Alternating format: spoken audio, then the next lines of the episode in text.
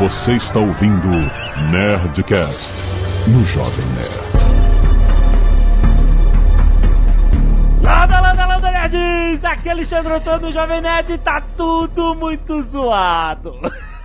Que Eduardo Spore troquem as trompetas do apocalipse. Aqui é o JP e em 2017 eu procurei não me estressar. Aqui é o Felipe e esse programa é o som de Rocket Man do Elton John. Aqui é o Azagal diretamente do planeta Caos. Olha Não, não, aí. do planeta Ódio. Planeta Ódio.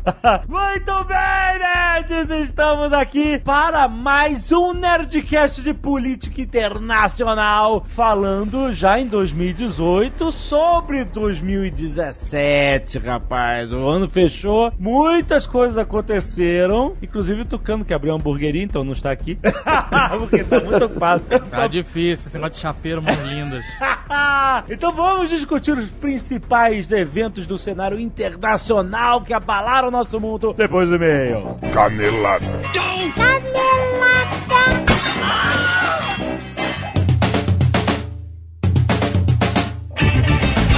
Muito bem, Zagal, vamos para mais uma semana de e-mails e caneladas do Nerdcast. Vamos, quer dizer, não vamos tanto assim, porque a galera tá esperando Call of Clayton.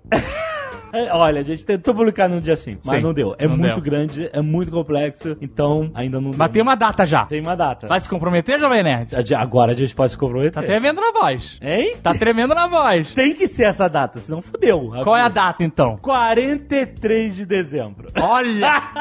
de Um, 2017. o ano mais longo. É, esse foi o ano mais longo. Mas é, agora a gente já tá na reta final, que é mais complexa, mas é isso. 43 de dezembro estará lá. Ou seja, gente tá falando semana que vem. Sexta que vem. A gente tá falando de um programa de 3 horas de Nerdcast de RPG. Tá parecendo que vai ser por volta disso. Então é se por preparem. Comece a vigília. isso. Ah, importante avisar. ah, Se você tem o aplicativo do Jovem Nerd, você vai receber o chamado do Clayton mais cedo. Ah, É aproveita. isso aí, amiguinho. Aproveita Quem- pra baixar. Quem é usuário do nosso app gratuito, Aham. iOS e Android, Sim. vai receber ele antes, como todo Nerdcast. Exato. E a galera que usa browser, mobile ou os usuários do Windows Phone vão receber o programa 11 horas da manhã. Exatamente. Certo? Então, Então- aproveita, baixa o aplicativo. Isso, menos o pessoal do Windows Phone, desculpa, gente. e Azagal, hoje temos uma excelente notícia. Começa a terceira temporada do Nerd Tech! Olha aí! É isso, mais um ano aqui com a Alura Curso Online de Tecnologia, trazendo todo mês, toda primeira sexta-feira do mês, um Nerd Tech, um Nerdcast especial sobre tecnologia com o Paulo Silveira e o Maurício Linhares sempre aqui com a gente, cara. E hoje, nesse episódio extra, falamos sobre alguns momentos épicos da história dos games, Azaghal. Vamos começar nos divertindo. Os problemas que a Atari enfrentou, a Nintendo salvando o mercado, a revolução 3D que a ID Software fez com Wolfenstein, Doom e Quake. E vamos lembrar que a Lura tem um novo curso de desenvolvimento de Action RPG usando a linguagem Lua. E você vai aprender a desenvolver o pequeno jogo no melhor estilo Zelda, A Link to the Past e tantos outros adventures que a gente ama. E a Lura é um ambiente completo para você aprender só em desenvolvimento de games. Tem curso para criar Flappy Birds no seu smartphone. Precisamos de mais um Flappy Bird. seja Android ou seja iPhone. Tem curso de Unity, uma das principais engines 3D da atualidade. Além de 3ds Max e Maya, cara. E são 500 cursos de programação, design, marketing digital, front-end, que passam por diversas tecnologias, linguagens e softwares usados no mercado de trabalho de verdade, meu. O foco é que os estudantes possam conseguir seus primeiros empregos e uma melhor oportunidade para ser um profissional ainda mais capacitado. E a Lura está começando o ano com seu próprio bunker, investindo em sete novos estúdios e 16 novos profissionais para criação de conteúdo para você trilhar sua carreira em tecnologia. E não esquece, com todo esse investimento não dá para segurar esse preço bom assim para sempre, então o ouvinte do Nerdcast tem 10% de desconto acessando o bom e velho alura.com.br barra promoção barra nerd. Vai lá, escuta o Nerdtech que tá muito maneiro. Outra coisa importante acontecendo hoje, Azagal, é a liquidação fantástica de Magazine Luiza! Olha!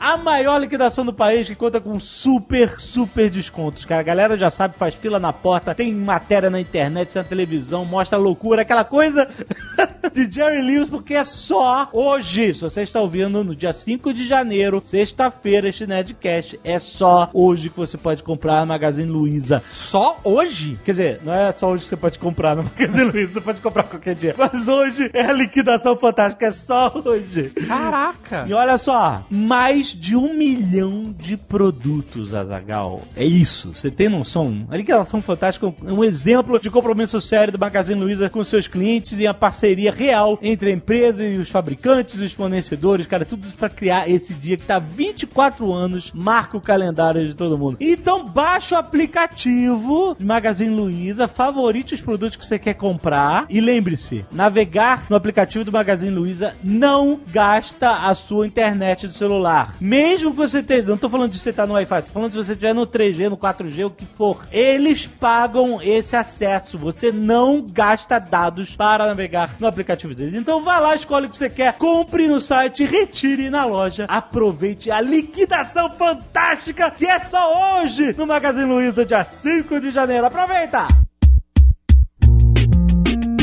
E se você não quiser ouvir os e-mails e recados do último Nerdcast de Star Wars, na verdade, com spoilers, olha, já tô avisando aqui, pule diretamente para 28 minutos e 54 tretas pelo mundo. Muitos e-mails, Azaghal, quero agradecer aos netos que doaram sangue e salvaram vidas nesse fim de ano que é muito difícil. Olha só, muita gente. Pedro Scheller, Rafael, Mariana Andretta e Nicole Meira, João Jamal, Fabiano Andrade, Daniela Cristina Matos, Hugo Henrique, Nádia Moller, Renato Saravi, Denis da Silva, Rafael Dirkes, Júlio César da Silva, Marcelo Elias, Yuri Barros, Plínio Tsunoda, Rafael Camargo, Daniela Fullen, Jefferson Luiz, Flávia Holtman e Maurício Nolasco. Caraca, valeu, galera, mesmo, por essas Muito doações. bom, hein? Porque no começo do ano, É. os bancos ficam mais vazios, a galera doa menos sangue, a galera tá aí. Muito obrigado, gente. Ativa. Temos também o pessoal do Scalp Solidário, Felipe Toyoshima, a Marcela Malgora, a Erika Rocha, a Gabriele Leme, a Paula Menz, acho que é Menz,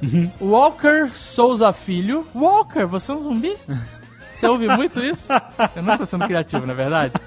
O Victor de Pinho, a Anahi Costa Vilaça e a Bruna Gouveia. Olha aí, Muito, obrigado, por gente. doarem cabelos. Arte dos fãs, Azagal. Olha aí, temos aqui o Pedro Gabriel mandou a arte do Luke Skywalker, Kylo Ren e Rey, cara. Maneiríssimo, Muito maneiro. parece a pintura, né? Exato, de pintura. Falando da arte do Luke Skywalker, uma coisa que me decepcionou no filme que eu não falei no programa. Ah. A luvinha do Luke, cara.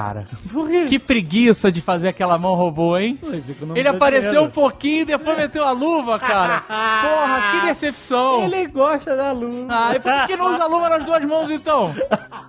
Porque ele tava sem luva na ilha. Aí a Ray chegou e ficou com ficou com vergonha. vergonha. Ah, meu irmão. Cara tão desapegado assim com vergonha.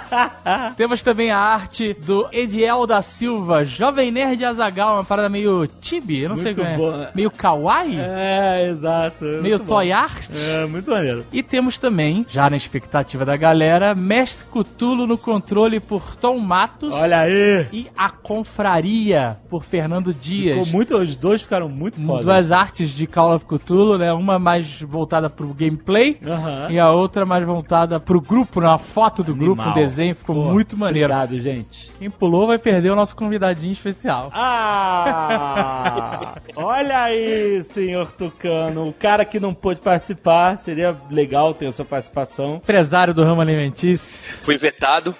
Caraca, que cara escroto. Implorei por participar, Que mas mentira, falaram, não, que- não, a gente não Nossa. quer, a gente não quer a sua presença. Então, pois é, a gente grava de noite, né? Normalmente eu tocando de noite, tá trabalhando sempre agora, tá? Fueda, maluco! Mas então, tô gravando de tarde essa leitura de e-mails no dia da folga dele pra ele poder. Tanto que ele não tá nem participando do programa de política internacional. Pois é. Pelo mesmo motivo. Pois é. rapaz. Só se for de burger.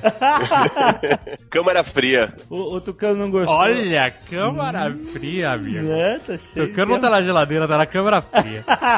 Tucano não gostou do filme e ele é, é isso, é isso. Essa é a parada. Então vamos ler os e-mails com ele. Assim, você não gostou de tudo? Tem uma lista de coisas, é uma coisa só? Cara, eu acho que assim, o filme é fantástico. É irado. Seria irado se ele não fosse Star Wars. ah, ah, tudo Me bem. diverti pra valer. Aham. As piadas são ótimas. Só que eu fui pra ver Star Wars e vi um filme da Marvel. Filme da Marvel, vai se fuder.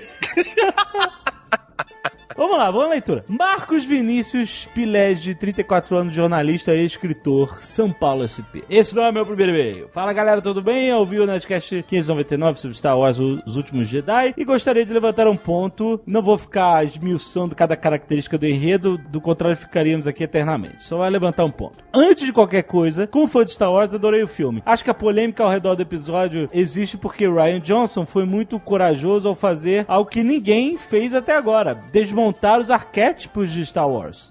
Que, que é que tu tá rindo aí? Agora, ah, virou coragem agora o nome disso.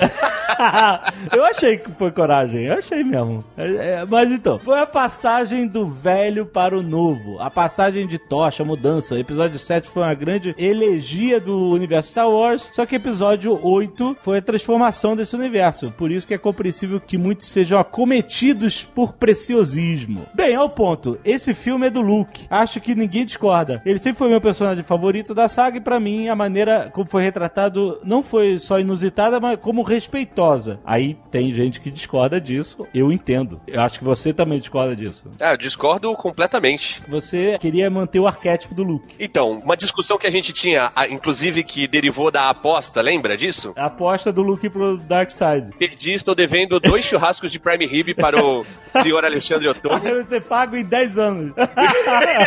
A gente pode porcionar. Você vai comendo todo dia um Vou- pedacinho. Exatamente.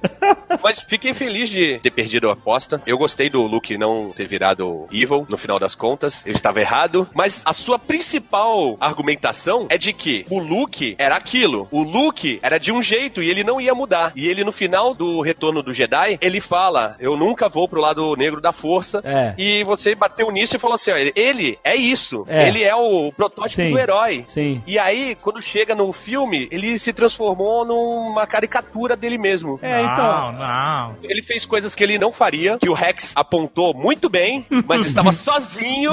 Não tava sozinho. O Marcelo tava lá. O Marcelo tava lá. Não, ele não tava, o Marcelo não tava. O Marcelo tava de placar eletrônico.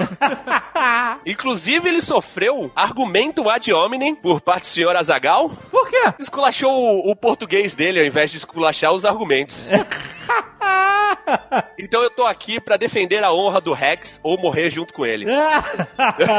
Não, então, eu acho que o Luke não deveria ter mudado assim, dessa forma. Na minha concepção do Luke Skywalker, ele não cogitaria matar uma pessoa enquanto dorme, principalmente sendo o sobrinho dele, filho da irmã dele, com o melhor amigo dele. Ele não passaria pela cabeça dele isso, ele ia tentar salvar o sobrinho de todas as formas. Aquelas piadinhas cairiam bem no Han Solo, mas não nele. Ele não é adepto a essas piadinhas. Ele jogar o lightsaber pra trás, pra mim não representou, ele deveria ter devolvido, porque eu concordei dele se isolar, dele não querer voltar pra aquela vida de Jedi, mas ele jogar pra trás foi uma piadinha desnecessária. Tinha que ser um momento mais dramático, afinal a gente esperou dois anos pelo desfecho dessa cena, né? O braço da Rey devia estar até cansado. Mas eu acho que devolver não ia ficar dramático. Ele podia não pegar. Ele podia não pegar. Meu argumento. Podia ser também. Podia, é, podia ter se virado, entendi. Mas eu não encarei como piada, eu encarei como total desprezo. Não, é aquele- piadinha. É piadinha. Não, não é piada. Eu não achei. Todo mundo riu, todo mundo deu risada. Até eu, inclusive. Todo mundo riu porque é a quebra de expectativa. Cai nos porgs, cara. É piada aquilo. Os porgs ficam olhando. É, é, Mas então, o, o- eu Não é realmente- quebra de expectativa. Quebra de expectativa, eu concordo aqui. Eu gostei do filme, tem meus argumentos no Nerdcast, mas ele sair andando é quebra de expectativa. Ele jogar pra trás, pegar, olhar e jogar pra trás é piadinha. É, eu não achei tão assim, mano. A ilha toda é uma piada pra mim. Aí ele continua aqui, né?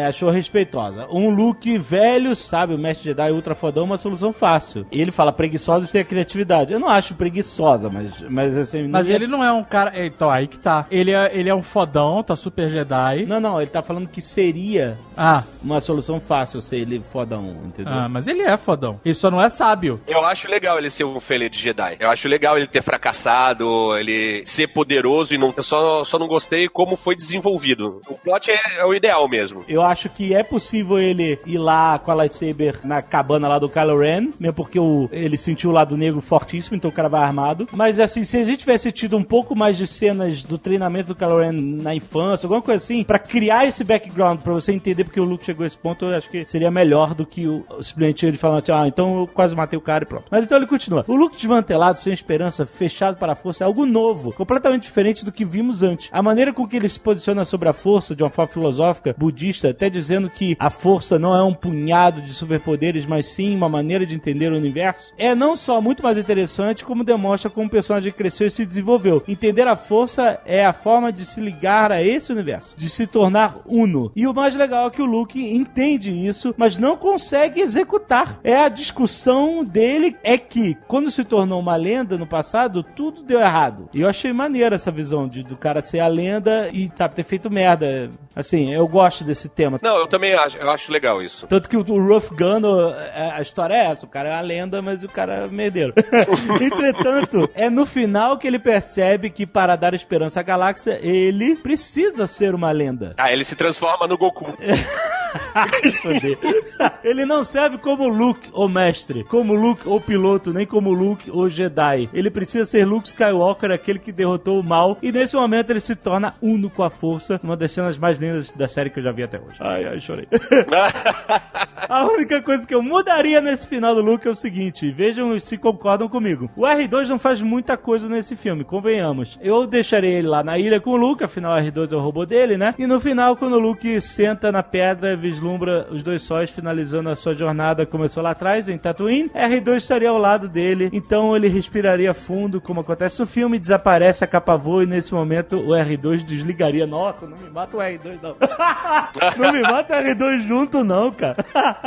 Enfim. Tá aí, tá aí. Gostei disso. Devia ser mais dramático mesmo. Tem um meme na internet Ah. que diz aqui o que, que o R2 falou naquela hora que ele encontrou com o Luke. Ah, é verdade, que É, ele fala. é muito bom, muito bom.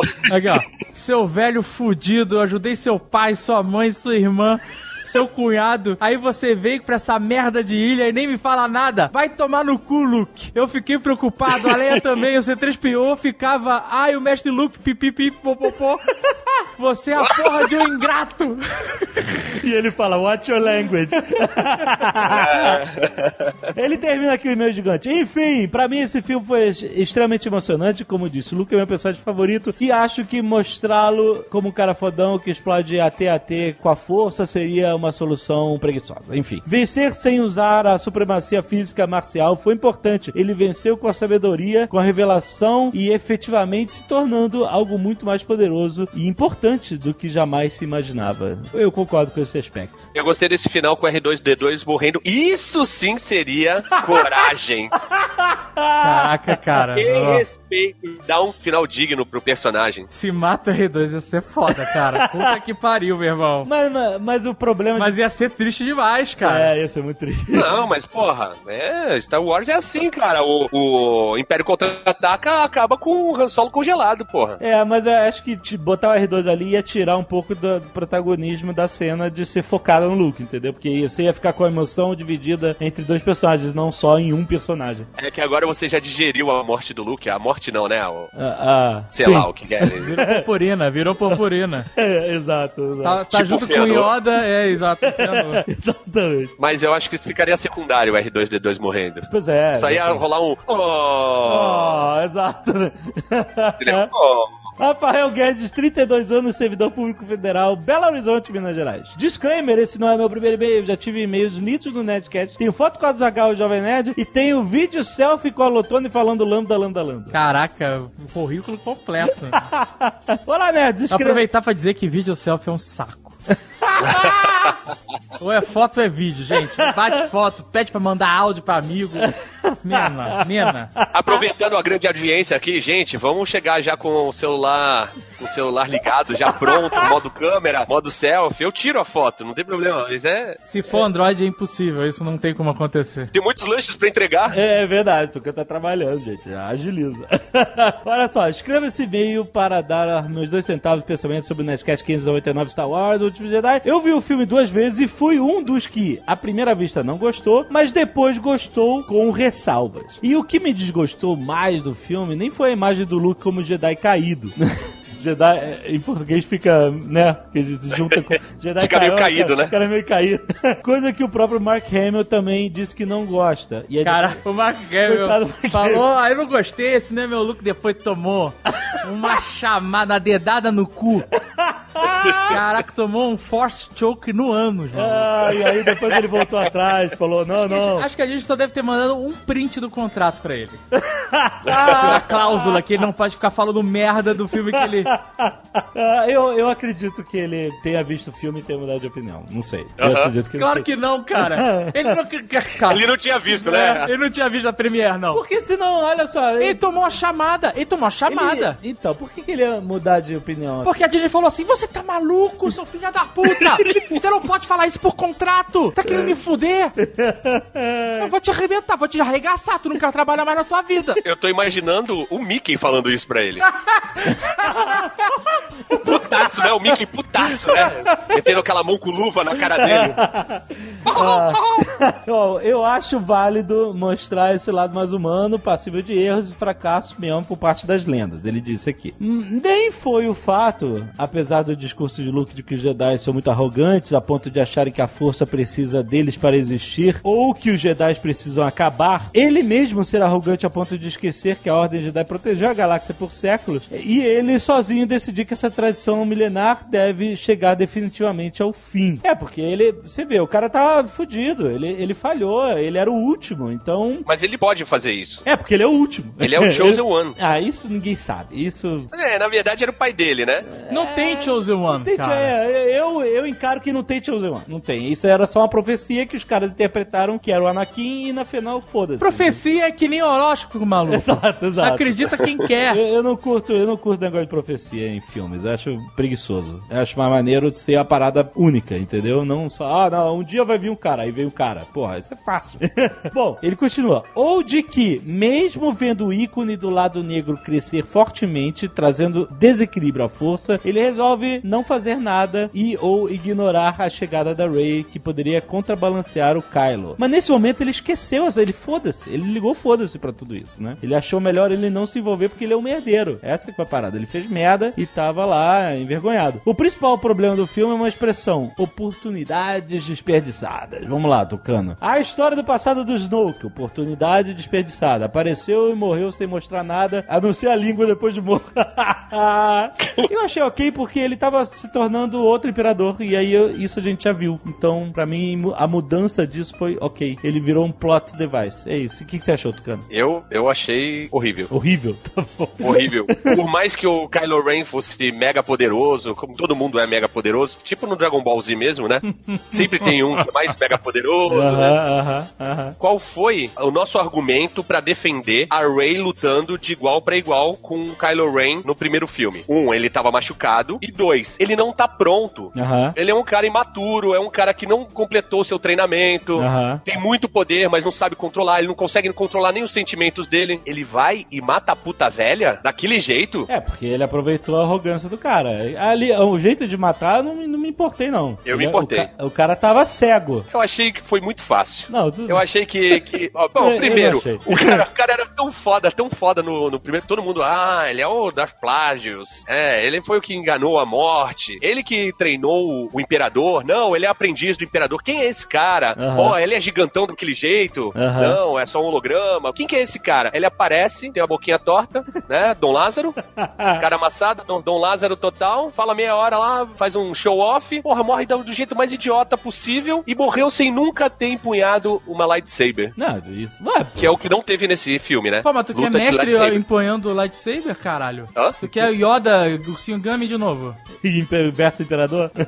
Eu espero também que os filmes vão evoluindo. Eu ouvi o Nerdcast e eu concordei totalmente. Luta de lightsaber possível hoje seria a cena do Darth Vader no Rogue One. É aquilo que a gente queria ver. É, exatamente. Não é mais aquelas lutas em marcha lenta da trilogia original. Você viu no Jovem Nerd News? Teve um fã que fez uma releitura da luta do Vader com Obi-Wan. é, animal. Ficou bem foda, cara. Saiu só o teaser, né? É, é, filme. fan-made, É né? muito foda, muito foda, muito mais foda. E aí a gente espera que os filmes evoluam e que a gente tenha alguma coisa como. A gente também não quer mais as lutas desenho animado da trilogia, da segunda trilogia. A gente quer ver o, a cena do Rogue One, uma parada foda. E não teve. Não teve uma luta de um Sith contra um Jedi de lightsaber decente nesse filme. Não, isso vai ser no terceiro. Não teve, né? Não, não teve nenhuma luta deles contra aqueles soldados. Foi caída a luta, sabe? O cara tava lutando na mão, dando cabeçada. Agora eu quero perguntar pra você. E a Princesa Leia? Ah, Princesa Leia, Super Saiyajin. Desculpa, ela não é princesa, agora ela é comandante. General. General, sei lá. Or- Como é. General, General Leia, é, nossa, foi tão, foi tão, olha, foi tão desnecessária essa cena. E olha, eu vou reclamar por um motivo que não é o motivo que eu vejo a maioria das pessoas reclamando. Ah. O que eu vejo as pessoas reclamando? Ela é no máximo sensitiva. E como é que ela usa? Cara, tem um hiato de 30 anos entre ela, a Leia não usa força, é só sensitiva, até agora. Então ela pode muito bem ter desenvolvido o controle da força, o uso da força. Não tem problema nenhum ela usar força. Agora, aquela cena dela voando no espaço, tipo uma Super Saiyajin, pra mim isso foi muito, muito desnecessário. Sério, me broxou no, no cinema. Eu falei, nossa, velho, não precisava fazer isso com a mulher. Meu Deus do céu. Foi horrível. E pelo menos se ela, se ela tivesse morrido ali ainda, seria legal. É, eu mas- achei estranho, achei estranho, mas. Mas, mas, não, mas não ligo muito. Eu preferia ver a Leia, comandante Leia, dando force choke Generala, generala. na general no, no, no Paul Dameron do que ela voando no espaço, cara. Ai, meu Deus. Aí ele continua falando aqui que oportunidade desperdiçada, a importância do fim na história, oportunidade desperdiçada, side quest relevante, rescue the slaves, a reaparição da Phasma, oportunidade desperdiçada, apareceu morreu 15 minutos. Tem muito foda-se JJ nesse filme, né? A Phasma é o, o- o Boba Fett. Do, É, é, É, mas mais uma vez, a gente espera que eles tenham aprendido com os erros, né? O Boba Fett foi um desperdício. Aí, mano, pô, vamos fazer um personagem legal. Agora vamos dar um background, umas cenas maneiras pra ele? Não. Vai lá e faz a mesma coisa. Mata do jeito mais idiota possível. E os pais da Ray é, foi um outro foda-se JJ. JJ criou todo um mistério, não ter criado um mistério. Eu não sei o que tinha na cabeça dele, né? Se tinha na cabeça dele que os pais dela não era nada, então não criasse o mistério. Então, assim, negócio de foda-se JJ. Primeiro, ele fez o primeiro filme, certo? Aham. Ele ligou o foda-se pra Phasma, ele mesmo. Sim. Ele não fez nada com ela no primeiro filme. Então, não é foda-se JJ. E ele vai fazer o terceiro, certo? Certo. Então, não é possível, cara, que os roteiros estejam tão desalinhados assim. Eu não sei. Não é possível que se. Cara, eles, os caras da Disney, do Lucasfilm, da Marvel, eles trabalham com universos. A gente Eu vê também- isso é. principalmente na Marvel. É. Não é possível que o cara pegou e falar, eu vou fazer meu filme e depois o DJ faz o dele e a gente emenda como der. Não é assim, cara. Não é assim que eles estão fazendo. Não é foda-se. JJ. Eu acho que Ele tem algumas uma- coisas- uma- eles se acertam os ponteiros ali pra ficar numa linguagem coerente, pô. Agora, o JJ mesmo entregou um monte de coisa no primeiro filme que não levou a nada, com uma fasma, porra. Então, por isso que eu, tipo, é. Ele mesmo deu foda-se pra ele. O JJ já tocou o foda-se nos pais da. Será? É isso que você tá querendo dizer, talvez? Não, parece que ele tocou, que o Ryan Johnson tocou foda-se nos pais da Ray. Mas, tu, cara, talvez fosse a ideia do JJ isso mesmo, ou talvez o JJ é só um grande argumentador, é bom de argumento. ah, vamos fazer assim, ter uma menina, ter um, um cara traidor, ter o, a- o look isolado, e toca aí, depois Mas eu não volto. sei como finalizar isso, né? É. Já É. vimos isso uma vez. Vou botar uns mistérios aqui nessa ilha. É, o JJ adora os É, mistérios. vou fazer, ó, que ninguém sabe que é o pai dela, É. essa capitã aqui cromada é toda misteriosa, ninguém sabe onde tá o Luke, vamos Exato. encher de mistério essa merda, vai ser foda. Aí, como é que a gente termina isso? Não sei. Se vira aí, malandro. É um brincalhão. É, mas agora a Disney botou a pica na mão dele. Ele vai ter que lidar com isso. É. Que ele vai ter que terminar. É, vamos ver. Imagina só se o final de episódio 9 é eles entrando, todos eles, Han Solo, Luke, todos eles entrando numa igreja. e descobriram que estavam mortos.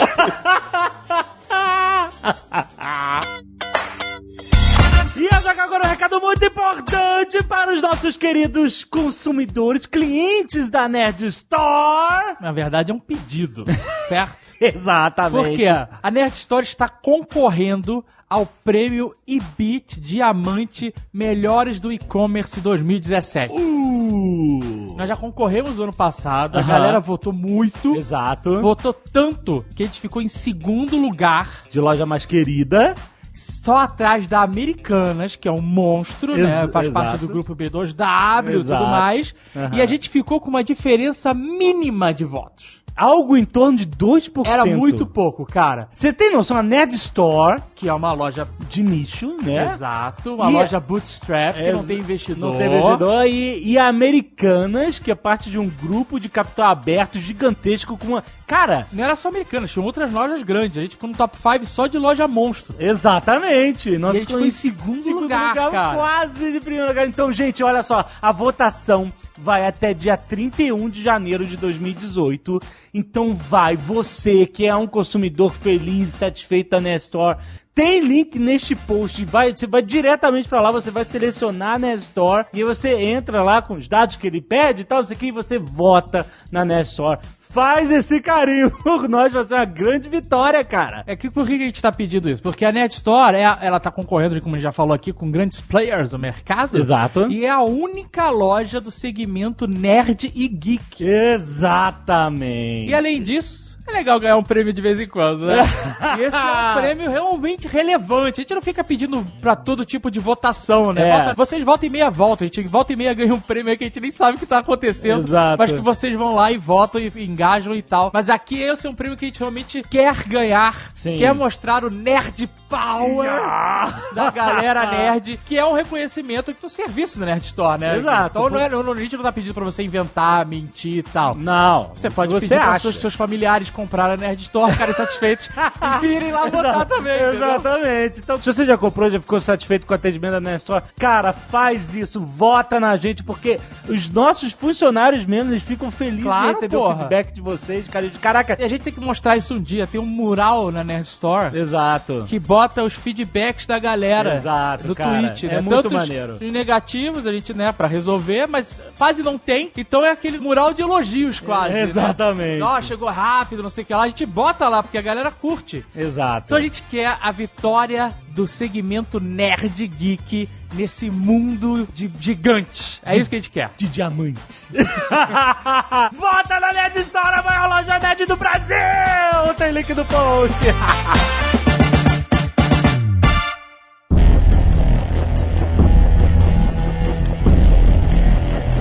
Tô querendo, já que você tá aqui, é, antes da gente começar esse programa, quer fazer algum comentário sobre política internacional 2017?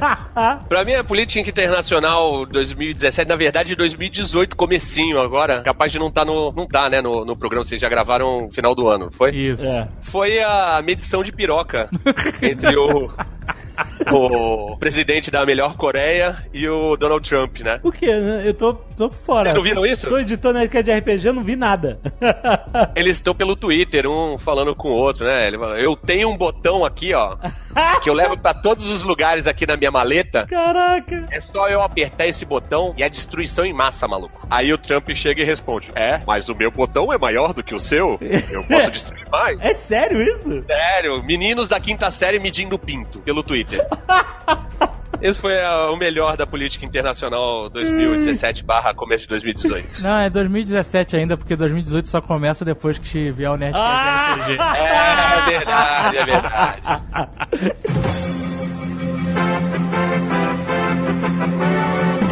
Como a gente começa esse ano, esse belo ano de 2017, hein?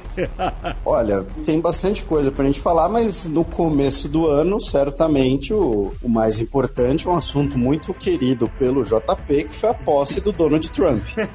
Pois é, eu tentei não me estressar em 2017, pelo vídeo já vou começar me estressando em 2018 agora aqui. Começa com aquela eh, inauguration, né, que é o termo que eles dão aqui, eh, dele que já, já começa zoado, né, porque começa com aquela polêmica de quantas pessoas estavam na, na- Teve a polêmica, no evento, né, e- e- ele inflando o número, o nego jogando pra baixo, essa paranoia dele, megalomaníaca, né? Não, e foi engraçado que a primeira, o Sean Spicer, que começou sendo né, o porta-voz, Uhum. assessor de imprensa da Casa Branca, etc. Aposto que foi numa sexta, não foi? Acho que sim. E no sábado ele chamou para a primeira coletiva da nova administração os jornalistas e o papo foi esse. É, é. O papo foi ele dizendo: olha, tinha mais gente do que no Obama, vocês estão falando aí é fake news e, e é mentira. E foi meio que, assim, pros jornalistas. Isso deu o tom pro ano inteiro, né? É, foi. De invenções e, e, e maluquices. E, não, e- deu o tom.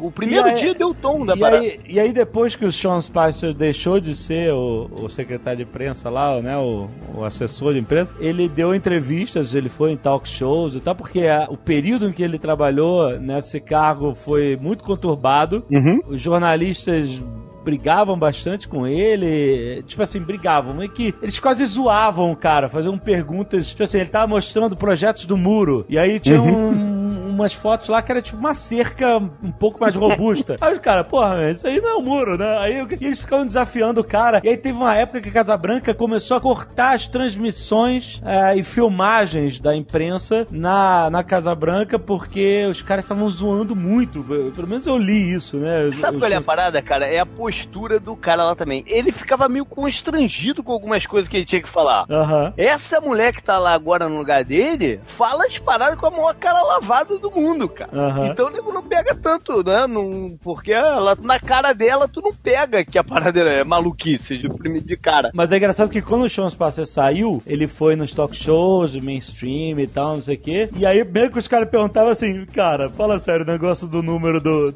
lá da posse das pessoas. tu sabia que era caô aquela porra, né? Aí ele falou assim: ah, você fala o que o patrão manda. Basicamente é isso que ele falou. Ele não, fa ele não admitiu, mas ele falou: ah, eu falo o que o meu chefe mandou falar. Essa é a parada, compadre.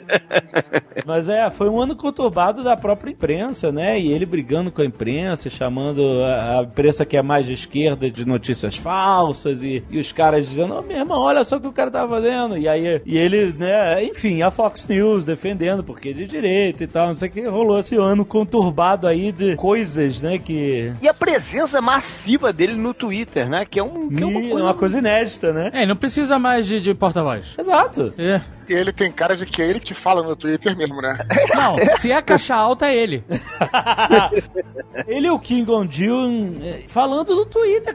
Quem imaginou, cara, startup Twitter, que você ia ter dois líderes mundiais falando sobre guerra nuclear no Twitter? um com o outro, cara. É muita loucura, né? Chega até a lembrar aquela piada que tem no, no Facebook, é uma, uma imagem de Facebook que tem, que é uma conversa entre o Stalin, o Hitler e o. Tem uma, uma, uma- uma parada dessa, assim, né? Como se eles estivessem no Facebook e tal. Exatamente, é. E aí você tá vendo isso acontecendo. E o engraçado é que, por exemplo, eu não sigo o Trump no, no Twitter, né? Eu não sigo porque você não precisa seguir, né? Porque de uma forma ou outra, todas essas bobagens que ele escreve acabam aparecendo na tua timeline, né?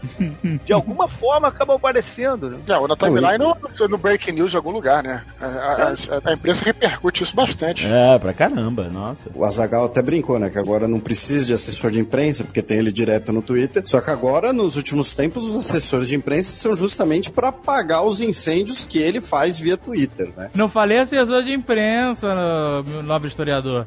falei porta-voz. Porta-voz, é. Ele faz as próprias declarações. É, faz mesmo. Vai chegar um dia que ele vai, vai chegar naquele púlpito que tem ali, House of Cards, sabe qual é que ele fala com a imprensa? Vai falando que ele. É, o palanquinho lá naquela salinha, ele vai ficar no Twitter, em vez de falar com as pessoas. Fazendo biquinho e teclando. Isso que, isso que, isso que o Felipe falou é, é engraçado que é exatamente isso. O assessor de imprensa, na verdade, ele assim, quando o presidente tem que dar uma declaração muito bombástica, tem que falar alguma coisa polêmica, então ele joga a bola para o assessor de imprensa, e o assessor de imprensa ele é o cara que é especializado em palavras, especializado em botar panos quentes nas coisas, né? Ele joga a bola para o assessor de imprensa. E com o Trump é o contrário. O Trump sai dando as patadas no, no Twitter e o assessor de imprensa tem que ir atrás limpando o caminho, né? Então realmente é, é bem diferente. Agora, também tem uma parada, no começo tinha muito mais impacto do que tem agora, né? Agora já virou meio ruído, né? As claro. coisas que ele coloca, porque no começo foi muito chocante, né? Você vê o presidente ali batendo boca com um artista pelo Twitter, Caraca, é inacreditável, cara. com o prefeito de Londres, não sei o que. é- Ah, muito isso é uma parada que me choca até hoje, sério. Não, mas- mas de certa forma já virou ruído, né? Já, você agora já espera que isso vai acontecer ou diariamente, ou a cada três dias, sei lá, né? Ele twitta assim, pô, eu não sei porque o Kim Jong-un não é meu amigo, ele me me chama de velho e não sei o que lá, esse gordinho. Eu não chamo ele de gordinho. Caralho! Cara, é inacreditável. Assim, parece que ele tá rendido. Gente, ó, o mundo foi entregue pro maluco. É isso mesmo que aconteceu. Inclusive, inclusive, o Pentágono já disse que não é bem assim esse negócio da, do futebol lá, do, do poder de destruir, de usar arma nuclear, tá na mão dele, não é bem assim, né? Já meio que deu uma cuidada, né? Porque na nossa cabeça a parada é daquela, né? O presidente abre a tampa e aperta o botão vermelho, né? O nego já falou que não é bem assim o protocolo e tal, porque, porra, né? Eu não sei se é uma solicitação prévia ou uma confirmação posterior de alguém, talvez o Chief of Staff, né, o chefe do Estado-Maior, mas o presidente, ele, ele sanciona, né? Ele- não pode iniciar um ataque nuclear ao que lhe consta. Ele tem é como se fosse a assinatura. Para começar, para ele usar algum tipo de armamento, primeiramente precisa- o país precisa estar oficialmente em guerra. E para o país estar oficialmente em guerra, precisa do Congresso é, Aprovar. aprovar. Então não é bem assim como as pessoas pensam também. Ele não vai É, mas pode- no, no imaginário é esse, né? O cara abre a tampa É. e pum, aperta o botão, né? É. Não, de fato ele tem um poder forte, sem dúvida nenhuma. Então mas, assim, va- vamos falar um pouco disso, sobre a, a relação esquentada que aconteceu esse ano entre Estados Unidos e a Coreia do Norte. A Coreia do Norte é um problema para várias administrações e assim Sim. tá na terceira geração de ditadores lá, entendeu? Então, assim, quantos presidentes dos Estados Unidos passou nessas três gerações, né, cara? E eles foram crescendo em termos bélicos e, e esse ano fizeram vários testes de mísseis de longo alcance e tal, e foram comprovados testes nucleares e tal, pra justamente mostrar. Mas, aí eu pergunto, Felipe, isso não é material apenas pra você conseguir alguma vantagem ou um acordo? Eles não querem entrar em guerra porque eles sabem que vai ser obliterado. Sim, sim. O que acontece é assim, primeiro, aquela coisa que, que você mencionou, né, de ser especulado ou não, sobre os mísseis da Coreia do Norte, o que se sabe, o que se não se sabe, né, o que se especula, são os dois aspectos mais sensíveis da tecnologia. Então, primeiro, a Coreia do Norte ela tem armas nucleares e tem mísseis balísticos. Agora, ela consegue fazer uma arma nuclear pequena e leve o suficiente para colocar no míssil? Isso não se sabe. Eles dizem que podem, Aham. mas daí ia ser verdade. E a segunda coisa é, depois que eles botaram a arma no míssil, a Coreia já desenvolveu, tem como desenvolver um veículo de reentrada desse armamento nuclear na atmosfera, que é uma espécie de uma cápsula espacial, só que ela tem que ser bem mais leve e diminuir o máximo possível o atrito numa reentrada. É porque é o que você está dizendo isso, que para ser um míssil balístico intercontinental, para atingir os Estados Unidos, por exemplo, ele teria que sair da atmosfera da Terra e fazer uma reentrada, é isso? O Mas cinto, o, quando... o atingir os Estados Unidos é relativo, porque ele pode atingir Guam, que é Estados Unidos. Esse foi a maior ameaça quando começaram os testes, tanto que começou a rolar panfletagem lá de orientar a população o que fazer em caso de ataques nucleares, né? E aí tava brabo o negócio lá. Quando a Coreia testou os seus dois últimos mísseis, ela disparou eles pra cima. E aí você vê a altitude até que eles chegam e aí você projeta a trajetória balística. Mas quando você dispara pra cima, passa bem longo, vai muito além da linha de Kármán, vai acima até da, da Estação Espacial Internacional. Você disparar um míssil balístico desses pra cima. Sobre a sua pergunta, o que acontece? Nenhum país quer uma guerra nuclear. Né? E Isso é, é a boa e velha dissuasão nuclear. Né? O que trouxe paz pro mundo nos últimos 70 anos, sem uma guerra entre as potências, né? A gente está há 70 anos com as guerras sendo basicamente entre guerrilha e potência ou entre guerrilha contra guerrilha. Ou guerras financiadas, mas não diretas, né? Sim, sim, as proxy wars, né? As guerras por procuração. Porque ninguém quer uma guerra nuclear. E por que a Coreia do Norte decidiu botar todas as suas fichas desde a década de 90 em armamento nuclear? Porque eles são malucos? Não, porque a partir da década de 1980 ficou muito claro que a Coreia do Sul ah, seria um país mais rico. A Coreia do Sul é um país muito mais influente no mundo pelas suas empresas, pela cultura, né? K-pop, jogador de esportes. Então, a Coreia do Sul, ela tem mais dinheiro, ela tem mais tecnologia, ela tem mais influência mundial. Num cenário de reunificação da Península Coreana, ah, estaria muito claro que aconteceria algo parecido com o que aconteceu na Alemanha. que Foi a República Federal absorvendo a República Democrática Alemã, a antiga Alemanha Oriental. Pra, na Península Coreana, a Coreia do Norte ter um poder de barganha maior, ela precisava de uma cartada que a Coreia do Sul não teria como ter ou não teria disposição, melhor dizendo, porque tecnologia e dinheiro tem, a correr atrás. E que é o quê? É arma nuclear. Então hoje, uma reunificação coreana coreana, ou então qualquer assunto coreano, você tem que botar a Coreia do Norte na mesa e conversar. Por quê? Porque hoje eles têm essa dissuasão que a Coreia do Sul, até pelos compromissos internacionais, ela não tem. E pode incluir o Japão nessa história também, porque o Japão não pode se militarizar a ponto de ter uma arma nuclear é, de acordo com o que foi decidido após a Segunda Guerra Mundial, né? Então, mas é- nesse Japão- caso, nesse caso a gente até adianta um pouco o cronograma, porque no fim do ano, agora em outubro, o Shinzo Abe venceu eleições antecipadas no Japão. Ele aproveitou muito bem pelas regras né, do país, que é uma monarquia parlamentarista. Ele aproveitou o cenário de temor em relação à Coreia do Norte e até pelo míssil que sobrevoou o Japão, passou por cima do Japão e convocou eleições antecipadas, aumentou a presença do seu partido conservador e nacionalista no parlamento para pensar em reformar a Constituição para permitir um rearmamento maior do Japão do que permitido pela atual Constituição e teria tido o sinal verde do Trump quando eles comeram um hamburgão lá no Japão agora em, em novembro, né, hamburgão com Coca-Cola, que, que o Trump foi lá alimentou as carpas e aí teve aquela história, né, de que ele teria jogado toda a comida para as carpas, enfim, mas era falsa, enfim, era gente distorcendo e tal. Mas o Japão pretende também se rearmar. E o Japão, Japão, Brasil e Alemanha são os países considerados potências nucleares dormentes. São países que só não têm armamentos nucleares porque não querem, porque tem tecnologia e recurso para fazer assim que desejarem. Mas aí eu pergunto, voltando ao negócio que você disse, em uma eventual unificação da Coreia, você disse isso porque a Coreia do Sul teria muito mais recursos de ser ela a vencedora dessa unificação e não o contrário. É isso. Então esse armamento nuclear foi meio que uma defesa, tipo assim, não vem não, porque senão te quebro-lhe a cara. É isso, basicamente. Também, e principalmente para a Coreia do Norte, ela tem que ser ouvida agora. Porque antes você poderia ter um processo de reunificação ah, na qual a Coreia do Norte seria pouco influente sobre o seu próprio destino. Né? Você tem Estados Unidos e China, e abaixo deles Coreia do Norte e Coreia do Sul. E a Coreia do Norte ela precisava ter voz. E o que acontece? É sempre importante falar em reunificação, por mais improvável que ela soe, porque é a prioridade ideológica dos dois governos. As duas Coreias se consideram a única Coreia legítima. Aham. E os dois países têm ministérios de reunificação, tem lá parágrafo 1 da sua Constituição, é, o dever é a reunificação da Coreia sob a nossa bandeira. Então é a prioridade ideológica de ambos os estados. Lá é política de estado, não é uma política de vou te governo. falar, é um bom, um bom, um bom emprego ser o ministro da reunificação. Não faz nada, não acontece nada, né, cara? Só fica numa tensão, filha da puta. tipo quarterback reserva, né?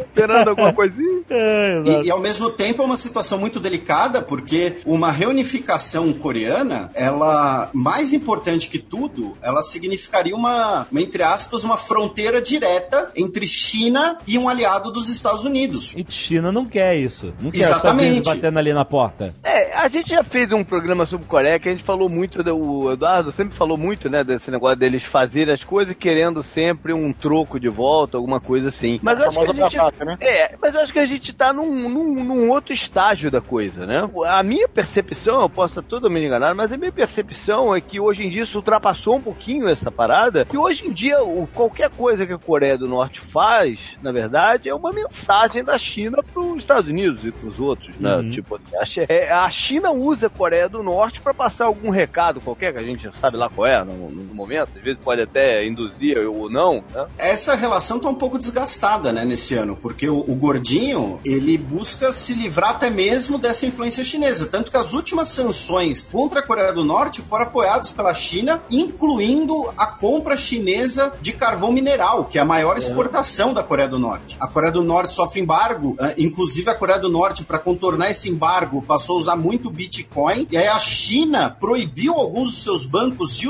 de comercializarem Bitcoin por conta da Coreia do Norte, nada a ver com assim, o Bitcoin aqui no Brasil, né? É Uma situação de lá, porque o, o Kim Jong Gordinho ele busca ter uma, não vou dizer uma autonomia completa, mas ele até para demonstrar força internamente, né? Porque é, ele é um herdeiro político, uma- uma- um cara relativamente jovem, né? Mas tem tem um aquela pouco cara de de bobo. nisso tudo também, né? Da China com... Ah, sempre tem. Você você sempre vai ter, porque a China ainda é a garantidora da independência da É. Coreia do Norte, Claro. até como a função de um Estado tampão. Então, mas aí eu te pergunto, a China China não tem interesse nenhum em guerrear com o mundo, porque ela vende pro mundo inteiro. É isso. Exatamente. Isso sustenta a economia dele. Assim, eles têm a economia interna planetária, né? É um próprio mundo, né? Mas eles vendem pra fora e, e os Estados Unidos é um grande cliente e as outras potências também, Rússia e tal. Ele não quer entrar em guerra com essa galera. Claro, claro. Sim, é e- outro patamar. A China é business, né? O, a China é business total. Não, e, e- e esse ano a China organizou, ela conduziu duas conferências importantes. Uma delas foi de infraestrutura, né? Que aí são algumas cifras assim bizarras, né? Que é a iniciativa de um cinturão, uma estrada que vai ligar a China por seis corredores ferroviários, além de, de gasodutos e oleodutos, até a Europa. Esse ano chegou o primeiro trem Londres-Pequim non-stop. É, e isso vai permitir vender muito mais. É o que você falou. O último país do mundo hoje que quer uma guerra é a China, É. porque a China tá, tá lucrando. A China tá lucrando, inclusive, com a venda de armamento. Hoje a China é o maior Tudo, exportador né? de armamento para a África. Eu sempre tive um, isso muito claro na minha cabeça que, por exemplo, o mercado brasileiro, quando você produz alguma coisa no Brasil, o mercado brasileiro é X. O patamar do mercado americano é um absurdo perto do brasileiro. Um pequeno manufaturador né, brasileiro não pode nem pensar em tentar vender para o mercado americano porque a, a disparidade de número, de demanda é, é absurda, né? E aí eu ligo um negócio para dar uma ideia do patamar do chinês que, eh, somando tudo que foi vendido no fim de semana de Black Friday de 2015 e 2016, mais os Cyber Mondays de 2015 e 2016 nos Estados Unidos, somando tudo, Ah. foi vendido em lojas e online em 2015 e 2016, dá um dia de venda do Alibaba. Sacou? O, Aham. o patamar da coisa, cara. Aham, aham. É, é, o- a China, cara, é outra, é outra parada, né? É outra parada.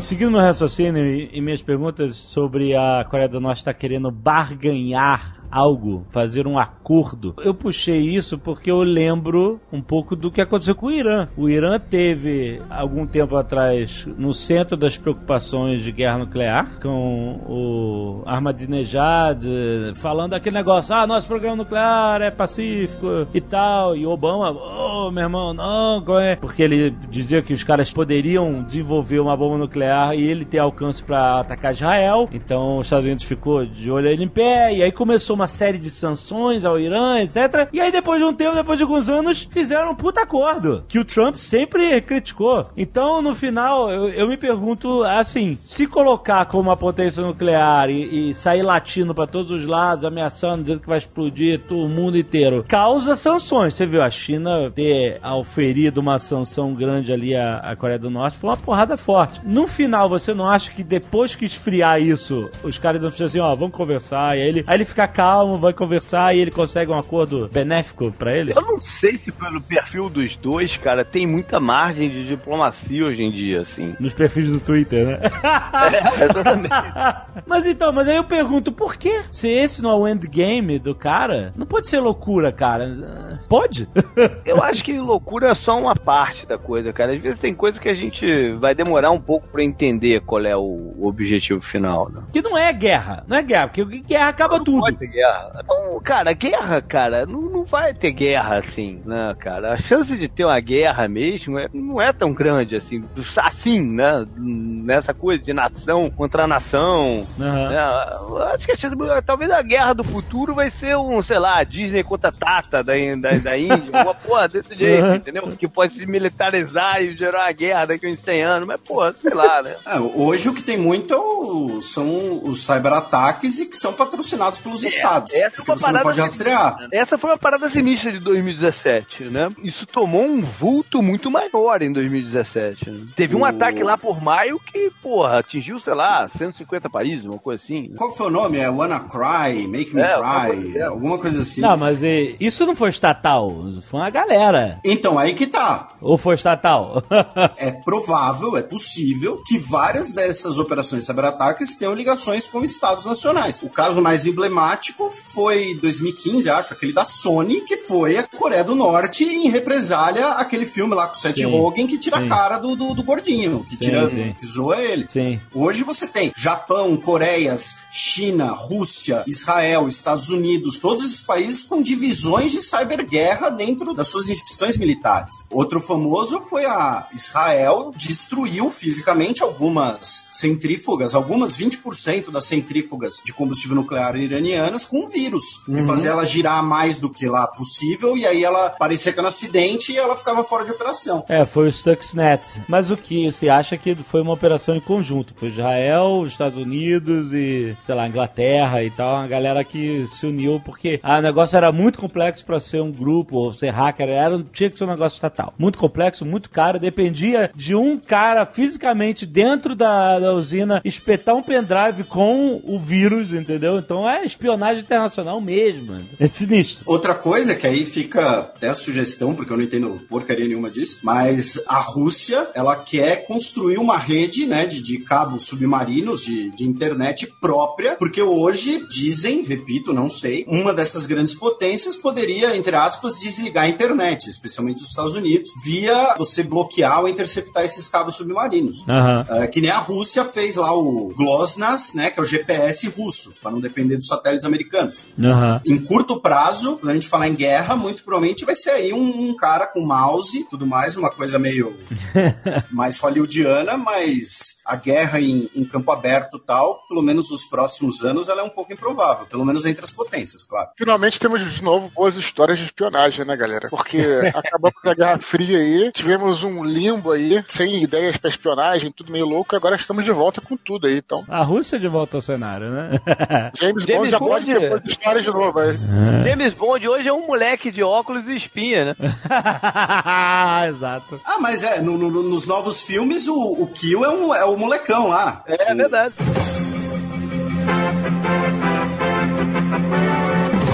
Ainda relacionado ao, à Coreia do Norte, em fevereiro teve o assassinato do Kim Jong-nam, que é irmão, que é irmão do Kim Jong-un. Rapaz, isso foi em 2017, cara. Minha- na minha cabeça já tinha, tido, já, já tinha sido um tempo mais Não, atrás. não, que foi em 2017. O cara morreu na Austrália, não foi? Não, foi Singapura, não foi? Singapura? Malásia, acho. Malásia, Malásia ou é? Singapura? Qual foi desse cara? Ele foi assassinado, foi no aeroporto, né? Uma coisa assim. A história contada pela menina que foi presa é sensacional. Ele é meio irmão do, do Kim Jong Gordinho. É, meu irmão do Kim Jong-un, por parte de pai, né? É, pela parte que importa, né? É, a parte de que vem a, né, a, a herança da ditadura lá. E assim, a câmera do aeroporto pega lá a menina, dá- Pega, é. dá uma espetada nele, alguma coisa assim. Pegaram ela, um cara e uma outra mulher. E a menina contou que o, a mulher, que seria a espiã norte-coreana de fato, abordou ela assim na, na rua, ao redor do, show, do, do, do aeroporto, e tipo, ofereceu lá, sei lá, 50, 100, o que seria 50, 100 reais, para, ó, vai lá, espeta aquele cara, é uma pegadinha, a gente vai filmar de longe e tal. Aham. E o negócio tinha um agente nervoso lá do filme do Arrocha, lá do, do Sean Connery com o Nicolas Cage, e que mata em, sei lá, 30 segundos, paralisa o sistema respiratório da pessoa e já era. Mas então, ele, ele caiu no aeroporto e morreu no aeroporto. É, não, ele morreu instantaneamente. Caraca, que sinistro. É aquele negócio, eu não lembro agora o nome do agente nervoso, mas é um dos negócios que mata mais rápido. Agente nervoso. É o Jack Bauer. Ou é aquele inspetor que era chefe do Clouseau, né? Ele era um agente nervoso, cara. Estressadaço. Espião de desenho animado, né? Mas então, qual seria a motivação? Era simplesmente eliminar um, um possível claim, assim, de poder? No, de- uma possível reivindic- reivindicação de poder? Por si só, ele já não tinha mais força política de ser claim. Eu acho que o, me o cara é paranoico. O medo dele, na verdade, é que tivesse uma conspiração que matassem ele pra colocar o cara no lugar dele, uma conspiração internacional, de repente. Porque claim mesmo ele não tinha mais, né? Olha, no fundo pode ter sido represália por um cuecão de infância também. Não- Também pode A ser. gente nunca vai saber. Da Naquela área lá, Felipe, vale a pena falar de Mianmar? O que, que aconteceu lá, né? Ah, acho que vale. Em, em Mianmar, esse ano, a gente teve uma, uma denúncia, né, de uma, que seria uma política de genocídio, porque Mianmar, né, Mianmar é a Birmânia, que em inglês é Burma, né, onde o Alfred, o mordomo do Batman, foi guerrilheiro. Em Mianmar, a gente teve, nos últimos aí, ah, nas últimas décadas, uma ditadura militar, e os militares de Mianmar controlam todo o tráfico dos recursos naturais do país e o tráfico de drogas, já que ali é uma rota importante de opiáceos. E a gente está falando ali de uma praticamente disputa de gangues, com um general comanda tal coisa, o general comanda tal coisa. Como líder, né, você tem a Sun Kye, que é a, ela foi Nobel da Paz, justamente pelo seu ativismo contra a ditadura militar. Uhum. Só que hoje ela é basicamente uma, uma, uma líder de fachada, assim. Ela é chefe de Estado, ela tem poderes de governo, mas ela chegou poder em um acordo com os militares. E Mianmar, como são os países ali do Sudeste Asiático, né, Tailândia, Camboja, Laos, são países muitas vezes com algumas etnias muito diferentes, algumas culturas muito diferentes vivendo dentro de si. Mianmar é um país, em sua grande maioria, budista, porém você tem essa minoria muçulmana, que são chamados de Rohingya, que eram, na verdade, trabalhadores de Bangladesh, que foram levados para lá na época do Império Colonial Britânico ainda para trabalharem em ferrovia, em construção de, de, de estrada, essas coisas. E eles não são considerados cidadãos do país. Eles não têm documento, eles não, eles são pessoas de segunda classe. Não se sabe ainda direito qual foi o estopim, mas alguns grupos budistas, liderados por monges locais, começaram a expulsar essas pessoas das vilas, atacar fogo nas suas casas. Aí, os Rohingya, eles têm uma milícia armada, né, uma força de, de autoproteção. Eles teriam realizado um ataque uh, em represália, aí o exército de Mianmar começou a expulsão forçada em massa, extermínio, tacar fogo em vilas. Você tem imagem de satélite, onde antes você tinha um vilarejo, você passa a ter só escombro. Terra planada. Uh, é, estupro em massa, tudo mais. E a expulsão dessas pessoas para Bangladesh. Tanto que, agora em dezembro de 2017, o Papa, o Papa Francisco, viajou a Mianmar e Bangladesh por conta desse genocídio. E são dois países que não são católicos. Mianmar é budista e Bangladesh é muçulmano. E ele viajou como parte de esforços de diálogo para ver como vai ficar a situação dessas pessoas. Porque, assim, quando a gente fala de refugiado, de imigrante, né? Vamos falar de imigrante, né? Então, o, o JP mora na Flórida por questões profissionais. Agora, quando você tem que fugir para Bangladesh, cara, é porque tua situação tá muito ruim. É, é, ninguém, ninguém, de, é, é, e ninguém fala, quero uma vida melhor, vou para Bangladesh. É, essa coisa do imigrante, cara, é muito. A gente tem. É aquela coisa de percepção, né? A gente tem muito na cabeça o cara indo pro país rico, pra, né? Um, fugindo da situação. Mas essas migrações por desespero que acontecem no mundo inteiro. Cara, teve um cara aqui em casa no outro dia fazendo um negócio que ele é de Trinidad e Tobago. Já tem, sei lá, já tem uns meses. Ele me falou que, cara, tava chegando milhares de pessoas da Venezuela por dia lá em Trinidad e Tobago, cara, que é uma ilhota. Uhum. São, são essas migrações por desespero, né? Uhum. É, é isso é o refugiado, né? É. O cara que, assim, a coisa que, se eu ficar aqui eu vou morrer, então pra me salvar eu vou pra Bangladesh. E aí, como dizem na imprensa esportiva, né, com todo o respeito a Bangladesh, não é exatamente o, o, o país com melhor desenvolvimento econômico que você vai buscar. Pelo contrário, é um país que por si também gera muitos refugiados por conta das enchentes, Aham, inundações na, na época das monções. E eu acho muito interessante o que é. é pô, é, é, é terrível, né? O, o que aconteceu no Mianmar, o que tá acontecendo. Ela é um, um fator marcante de 2017 também, porque a gente tá acostumado nos últimos anos a ver coisas assim horrorosas acontecendo dos muçulmanos fazendo contra outra galera, né? E isso foi o contrário. Foram eles sofrendo o ataque de budista. Quando tu pensa em budista, tu pensa o cara sentado na sombra, né, cara? Com, É, é. com- né? Mas é o que vem na cabeça, né, cara? É, isso é uma coisa ao contrário. E a gente viu em 2017 vários focos de ataque a muçulmanos também, em outros lugares, né? Um- Uma coisa que meio de até de reação em alguns outros lugares, né? A gente estava nos últimos anos com muita coisa do muçulmano é o vilão, mas agora eles estão sendo atacados em vários lugares também. Em outros Não, e tem a coisa, as maiores vítimas do extremismo muçulmano são normalmente muçulmanas. No Afeganistão, a média desse ano foi de 150 mortes em ataques terroristas por mês. Por mês. Caralho. Por mês. Meu Deus. Especialmente entre a comunidade xiita, né? A gente já, já explicou um pouco disso aqui no Nerdcast, mas né, você tem aqui uma, uma tensão religiosa entre sunitas e xiitas, e aí você tem os radicais sunitas que normalmente, para eles, o, o xiita é o principal alvo, porque o xiita é um herege. Aham. O cara que nasceu no Brasil e foi criado como cristão, ele é um cara que, ah, você pode dar a chance de se converter quando ele conhecer o Islã. Agora, o Xiita não, o Xiita é um herege, ele é o cara que tá, tá deturpando a, a religião, caso- então ele merece ser morto. Tem o caso recente daquela mesquita lá no Egito, né? Que foi uma porrada violenta lá também, né? Sim, era uma mesquita xiita. Nesse ano a gente teve dois grandes atentados no, no Egito, contra os, os xiitas e contra os cristãos coptas no início do ano. E lembrando que o Egito é um país que tem. É, é o país árabe com o maior número de cristãos. O Egito tem cerca de 10 milhões de cristãos, né? Que são, E o maior atentado que teve no mundo hoje foi o da Somália, do, em 2017, não foi? Sim, que foi do Al-Shabaab contra a tentativa de formar um governo na Somália. Somália é uma situação bastante complexa porque você tem ali tanto guerrilhas tribais, né, pessoas que não não reconheço o governo em Mogadishu porque aqui é a região da minha tribo, aqui quem manda sou eu, e também o extremismo, no caso do Al-Shabaab que é ligado ao Al-Qaeda. A barra pesada da África, cara, só piora, né, cara? E fica meio que no, como se fosse um mundo à parte, né? No, não, não traz a atenção de mídia, a atenção que deveria pra todo lado, mas é, é uma loucura. Por- Porque o que acontece? Quem estiver nos ouvindo, né? ah, vamos supor, quando você tem um atentado em Paris, em Londres, a pessoa pensa, pô, podia ser eu, que um dia eu quero conhecer Paris. Ah, Mogadishu não é exatamente o destino turístico mais procurado. né? Então, rola muitas vezes pouca identificação da pessoa. Isso não quer dizer que é menos ou mais importante. E também tem outra coisa, que aí é uma coisa que a gente comenta sempre também, que é o seguinte: você fala, olha, teve um atentado terrorista em Paris, você fala desse atentado em quatro minutos. Se você fala que teve um atentado terrorista em Mogadishu, pra você explicar o que tá acontecendo na Somália, o cara mudou de canal. Então, o cara ficou de saco cheio e mudou de canal. É. Ou mudando da, da África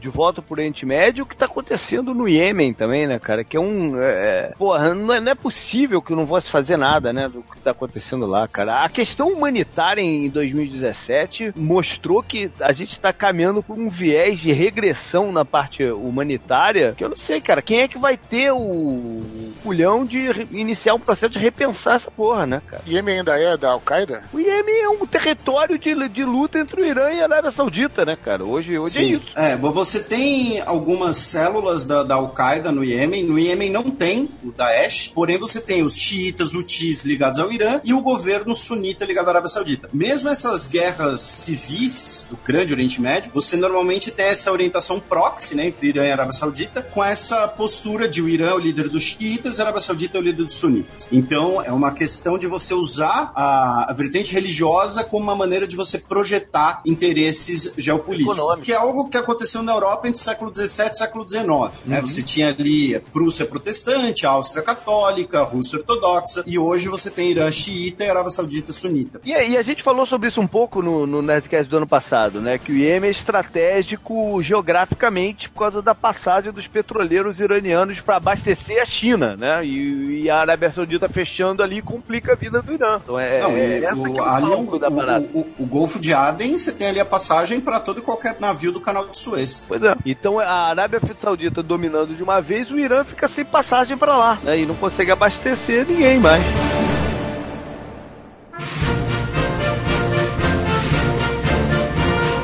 As estátuas da Confederação e os neonazistas. Isso fez um barulho ano passado. Fez.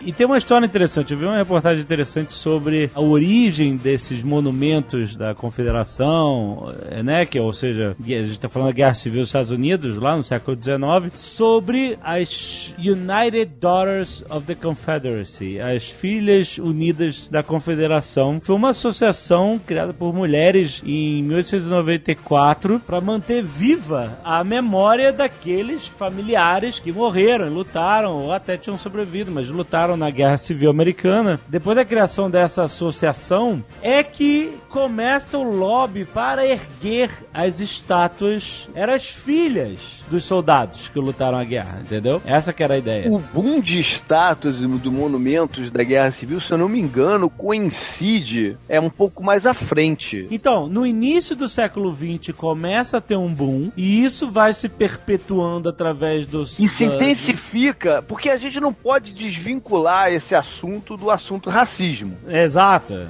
Não tem como desvincular de todo, né? Esse boom de monumentos da Guerra Civil, ele coincide com o momento que começa a ter um- uma ideia melhor de direito civil, né? E de, de eh, integração dos negros na sociedade americana. né? Isso é uma resposta racista a isso. Tanto que na década de 60 também teve outro boom. Teve teve outro boom. E aí o que acontece? Tem esse boom e muitos estados do sul, é, muitas cidades e tal se enchem dessas estátuas, universidades e tal. Isso pode ter gerado um, um desconforto inicial, mas eu vou te falar que nas últimas décadas, aquilo que eu falei do Twitter, do Trump ter virado ruído, aquilo virou paisagem também. Virou. Até começar a acontecer alguns revisionismos históricos, seria, seria a forma correta de dizer, os caras falarem assim, gente, olha só, esse cara aqui é um símbolo de uma luta um, né, do lado perdedor da história, né? O cara tava querendo manter, criar um novo país onde a escravidão seria um Exatamente, de um Mantida, lado né? que defendia coisas que hoje em dia não são mais cabíveis defender, né? Exato. E aí, por, tipo assim, aí eles falam, por que, que tem essa estátua venerando essa ideia, né? Esse símbolo. E aí, alguns governos começaram a derrubar algumas estátuas, a retirar, vista, sabe, a- uma nova consciência social de entender o que, que é aquilo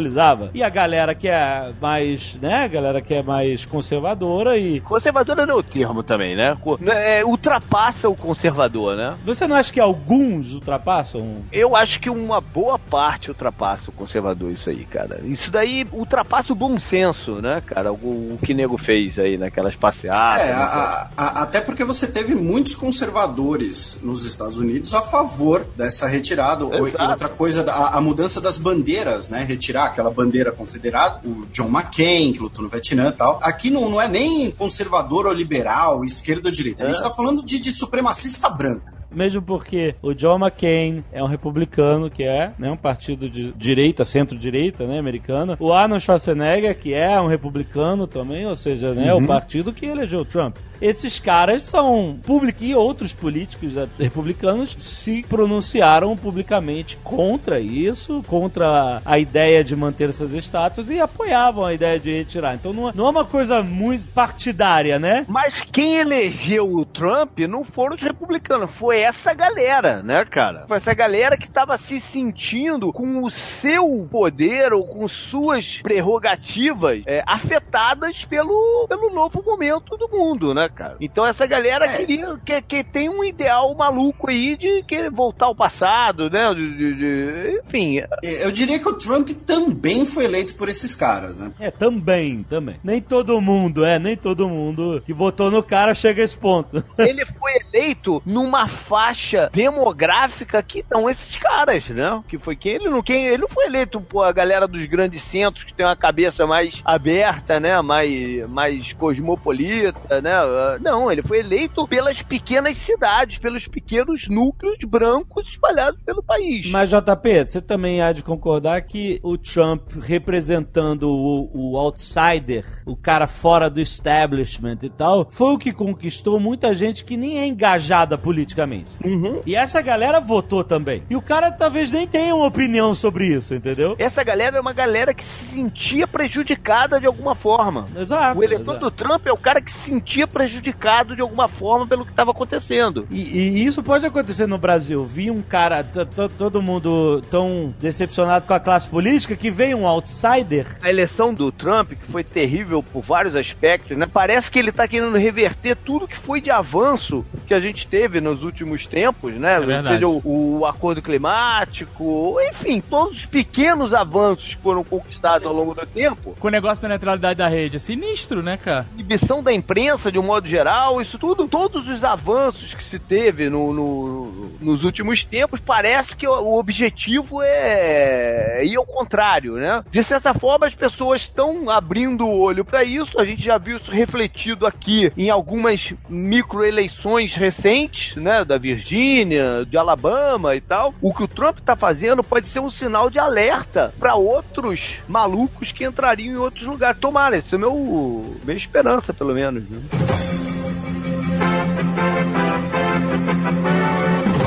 Sobre Outsiders, eu gostaria apenas de lembrar que toda a imprensa nacional e internacional vai ter que referenciar o Azagal a hora que o Luciano Huck for eleito presidente do Brasil. Porque ele foi o primeiro. Amigo.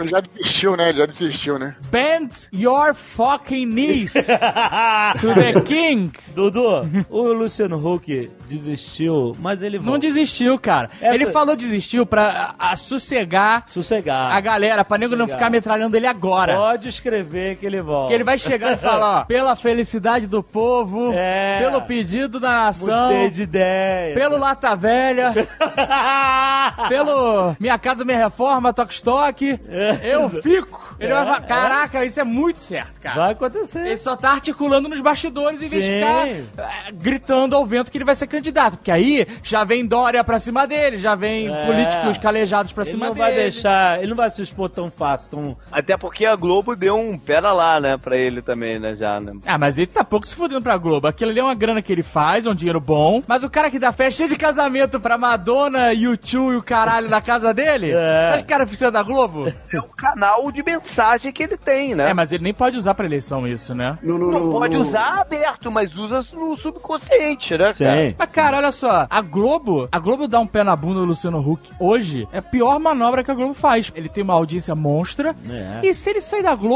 cara, é leilão pra ver quem pega. Exato. É Record, é SBT, é, é- até a manchete volta pra pegar ele de novo. Alcance, mas não tem o mesmo alcance Adolfo Bloch volta do túmulo, né? Pra, Exato, cara. Não, mas, mas tem outra. Se a Globo dá um pé na bunda dele, ele ainda pode usar isso como propaganda política. Falar, ó, eu não quis fazer o jogo da Globo. É, Globo mente, Globo mente. Globo mente, eu não quero participar disso. É por essa parada do outsider ganhar força no momento de decepção política no Brasil é que eu ainda acredito que ele vai aparecer. Eu, eu acho assim, eu, eu já falei isso algumas vezes aqui, a gente não vai ficar falando muito de política brasileira, que senão Deus me livre, né?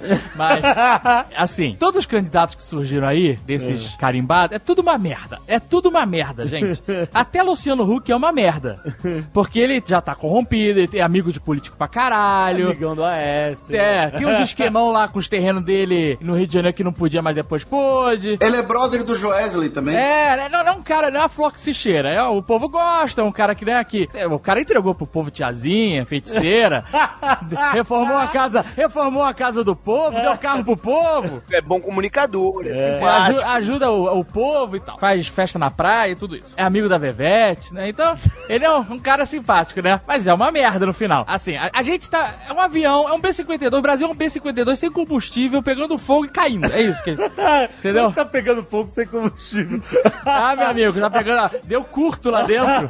Deu curto e tá pegando fogo no- no- no- no- na roupa das pessoas. É, exato, exato. Bom, Não, peraí. Você. as a gente tá tentando puxar o manche pra ver se ele nivela. puxa, puxa e mancha, exatamente. Ah, mas é o inferno. É o inferno, é morte certa. É isso. Eu acho, a minha opinião é assim: já que tá nesse nível de merda, Lá vem. eu acho que não vai salvar, entendeu? Ah. Mas a gente pode pelo menos se divertir. Esse é meu lema. Se você tá na merda, esse é meu novo lema. Se você tá na merda, você pode pelo menos se divertir. Se já que tá nessa merda, amigo, bota o Dr. Ray nesse avião. Caralho, eu quero muito! Eu quero muito que o Dr. Ray seja candidato a Pra, ser, presidente. pra ter uns debates. Eu não quero que ele seja eleito, entenda isso. É, exato. É Mas eu- candidato pra ser Mas, que, teoricamente, ele é um dos mais qualificados porque ele tem diploma de Harvard, né? Mas eu não vou entrar nesse detalhe. Eu não quero que ele seja eleito. Eu só quero a loucura. Eu só quero, como diz o Sr. K, dedo no cu e gritaria. Eu quero ele no debate com o Luciano Huck, com o Bolsonaro, Vai ser, vai com, ser com aqueles caralho, memorável. Eu, ano passado, eu disse no final do programa, não sei o que, alguma coisa, de que 2016 foi o ano que o, sei lá, a imbecilidade venceu, alguma coisa assim, alguma coisa do gênero, né? 2017 foi o prenúncio da loucura, cara. 2018, bicho, com eleição americana, com, não de presidente, né, mas ah, uma eleição grande americana, com eleição no Brasil e outros lugares, cara. O grau de loucura que a gente vai Vai, testemunhar vai ser um negócio inacreditável. Não, eu quero, eu quero candidato presidencial no debate na Rede Globo, decote gola V e estetoscópio. É isso que eu quero. E bração de fora. Braço de fora. Braço de fora. Eu quero isso, cara. Eu quero loucura. Eu quero ele falando que o Brasil vai voltar a ser sexy. Eu quero, eu quero, é sério. Eu quero. Sabe quando o Titanic tá afundando? É isso. O Titanic tá afundando aqui, meu. Ah. Salve-se quem puder. Voltou. Quem puder entra no barco e vai, pra- vai embora. Vai pra Miami. Ah, ah. Rema até Miami. É isso que tá acontecendo, né? E aí... Quem tá dentro do barco Toca- tá curtindo a música. Toca a música, né? Exato. Então, o cara- os caras estão lá tocando violino. O Dr. Ray é o nosso violino nesse momento.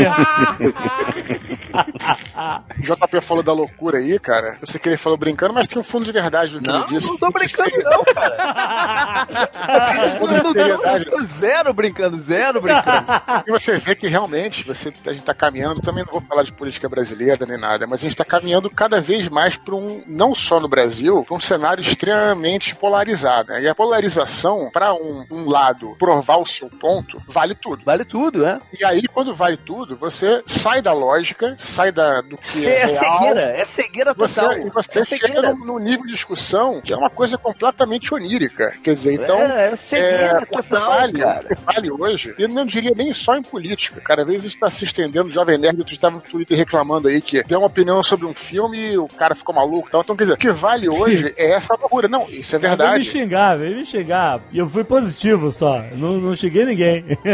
Mas qualquer coisa que você falar, qualquer coisa que você falar, você vai ser atacado pelos dois lados. Qualquer Isso, coisa dizendo, é o que eu tô dizendo. Então você tá no nível já que não é só na política, é em todos os. Polarização tá muito grande. Marvel versus DC, qualquer merda assim que você fala, você vira. É foda, é foda, é mesmo. E a gente ri, mas isso é uma parada que, sangrando pra política, pode dar uma merda federal. Já tá meio que dando, entendeu? Então isso é um alerta que a gente tem que observar mesmo. Você já falou é mais sério do que pensa. Então, falando de polarização, encaixa justamente com o assunto das estátuas serem, dos confederados serem retiradas e isso ter gerado aquele protesto organizado pelos grupos brancos supremacistas e onde o cara chegou ao nível de polarização tal que o cara desdobra a bandeira na- do, do partido nazista. Você vê que a bandeira tá toda quadradinha porque ela tava dobrada no armário dele. E o cara não tem nenhuma vergonha de desfilar na rua em pleno dia ou de noite com tocha na mão, segurando uma bandeira dessa, sabendo tudo que ela significa. Isso não é muito novo nos Estados Unidos, tá, o Alexandre? Também. Não, não, mas é porque a gente teve uma escalada que gerou morte. É, não é novo. Tanto que no filme do- dos Blues Brothers, lembra? Tinha os neonazistas lá. Tinha né? no final os neonazistas, É. eles escrotizam neonazistas, não é parada não.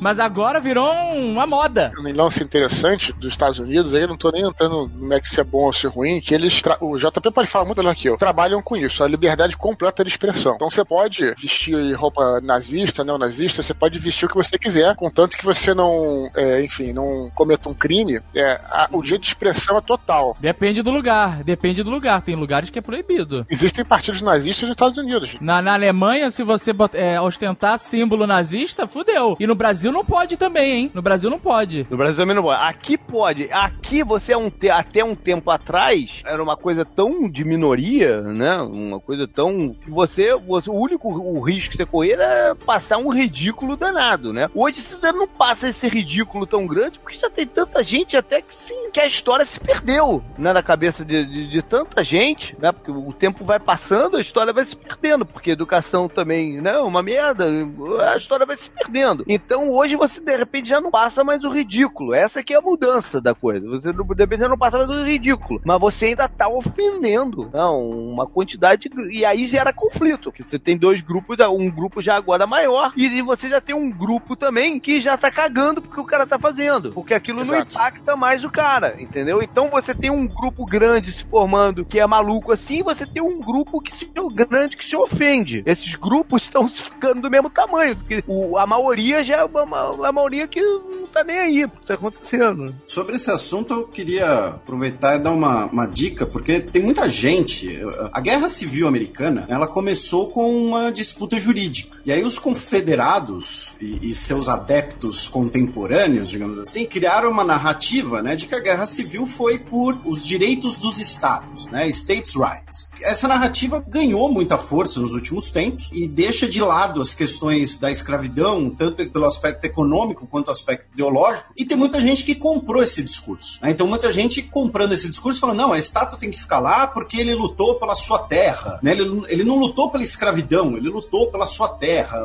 enfim, esse tipo de coisa. Não tem também a- o argumento de que ele fala que não, a, a guerra de civil não foi escravidão contra a liberdade, foi os caras querendo defender o direito de, de legislar por eles mesmos. Sim, sim, a questão É, dos tá states' falando. rights. Tanto que nós tínhamos três estados escravistas do lado da União. Aham. Só que é impossível você descartar a base ideológica da confederação no escravismo. O primeiro presidente, o primeiro e único presidente da confederação, disse a base do nosso país é a certeza de que o branco é superior ao negro. Então eu vou dar uma dica que é uma série de documentários que dá para achar na internet facilmente, né? Eu não vou aqui ah, né, da- dar, né, fazer comentários sobre como pegar coisas sem copyright, mas ah, chamado The Civil War do Ken Burns, que é o documentário mais visto na história da televisão norte-americana. Então, as narrações são de só gente foda, assim, Morgan Freeman, Jeremy Irons, enfim. É um excelente documentário. Meu sonho é fazer alguma coisa parecida em relação à história do Brasil. E lá ele destrincha bem tudo isso. né? Então, antes de você comentar aí, dizendo, ah, não, porque não era pelo homem branco e tal, vai lá, assiste essa série The Civil War do Ken Burns. É sensacional, explica bem essa questão racial. Porque esse discurso ele tem ganhado muita força ao ponto de que ele foi repetido pelo presidente dos Estados Unidos.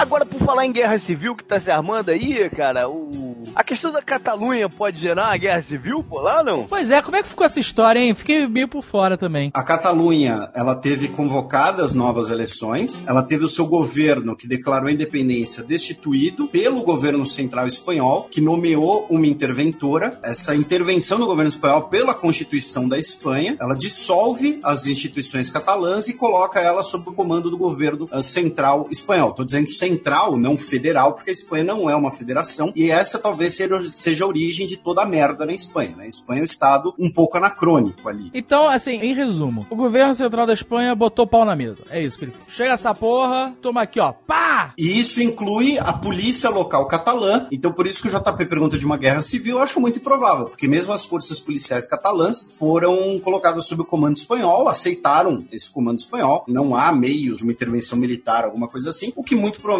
vai acontecer a médio e longo prazo é que a postura espanhola de não fazer nenhuma negociação, ah, muito provavelmente vai radicalizar parte do movimento pela independência da Catalunha. A Catalunha, historicamente, não tem um movimento de independência radicalizado. A Catalunha teve um movimento armado só na década de 80, o Terra Liuri, ao contrário do País Basco, por exemplo, que teve uma luta armada muito maior. E tem outra coisa, a maioria dos catalães não queria a independência. Mas foi, foi votado, mas foi votado aí, né? Então, foi votado, mas pouca... Foi- foi meio pouca- Brexit. ah, ah, Não, não foi, mas foi diferente do Brexit, porque foi uma eleição que não era pra todo mundo votar, né? E aí, assim, é, o governo catalão forçou a barra pra é, rolar a eleição sem a permissão devida, e aí só votou quem queria a separação. O resto da galera, ah, desses malucos aí foda-se, nem sabiam, nem foram impactados, entendeu? Não, então teve gente que não foi votar porque teve polícia na rua, tinha confusão. Aí Então você vai lá votar pra quê? Pra, pra correr o risco de levar uma pedrada, alguma coisa assim? Só que a repressão policial do governo espanhol, ela gerou uma manifestação posterior muito maior de gente que pode até não ser a favor da independência da Catalunha, especialmente por questões econômicas, mas que, olha, pera aí, mas também não precisa encher a gente de porrada. Calma lá. É. Mas Ah, existe uma brecha legal pra isso acontecer? Não tinha brecha, por isso que o cara destituiu o governo, entendeu? Que o cara não podia fazer isso. Pode haver uma brecha legal? O, o que, o, o que a Catalunha queria era forçar uma negociação para ter mais autonomia, especialmente autonomia fiscal, já que na Catalunha existe a visão de que a Catalunha ela paga mais impostos para Madrid do que recebe. A Catalunha ela, ela subiu uma bandeira que é do um, um fenômeno bem recente que tem sido chamado de um, um nacionalismo pan-europeu. É o seguinte, a Catalunha ela não queria se separar e se tornar um estado isolado. A Catalunha falou, olha, a gente só quer cuidar da nossa vida e a gente vai continuar sendo parte da União Europeia, fronteira aberta, vai continuar usando o euro, a gente só quer cuidar da nossa vida. E a Catalunha esperava que com isso ela ganhasse simpatia apoio de outros países europeus. E tomou no cu, né? Todos os países europeus falaram assim: aí, amigão, se tu pular fora desse trem,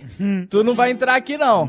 Vai ficar sozinho. Daria brecha a outros estados de outros países fazerem a mesma coisa, né? É a mesma questão da Revolução Francesa, né? Que todo mundo ficou, caraca, e agora, né? Não, e aí o- os outros governos internacionais europeus começaram a pressionar a Espanha. Aí, vai deixar essa merda? Daqui a pouco tá nego querendo separar aqui também. Não me venha com essa porra, segura essa situação aí. As próprias empresas espanholas que tinham sede em Barcelona e na Catalunha saíram fora, mudaram sede pra fora da, da Catalunha. Ah, mudaram? Mudaram, várias. Até o, o Lucas, que é amigo nosso, o tio dele tinha uma empresa e tirou a sede da, da? Catalunha por, Por- pra- em protesto, em protesto. Ah, em Pra- protesto. É, pra falar assim, ah, vai, vai separar na marra? Então eu tô fora, porque eu não quero ficar fora da União Europeia. Eu não quero ficar numa, num país eco que faz fronteira com o sul da França e que, porra, loucura, né? Não, mas o, o governo espanhol mudou as regras de transferência de, de domicílio de empresa para fazer chantagem econômica com a Catalunha. O Banco da Catalunha saiu da Catalunha.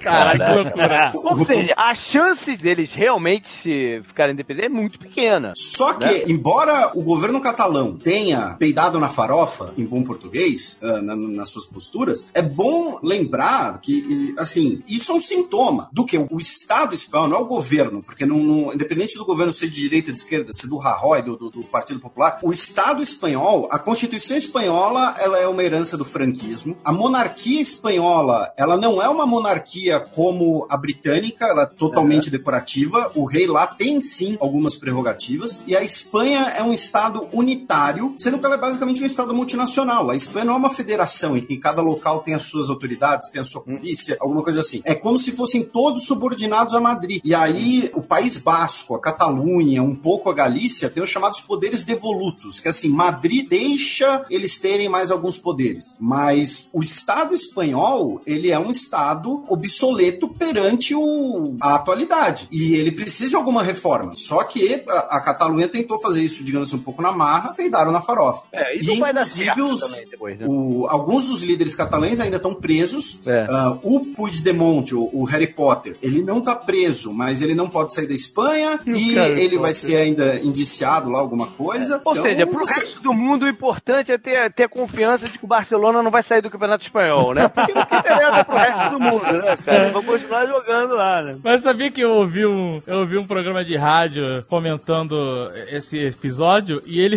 e a preocupação do cara era essa.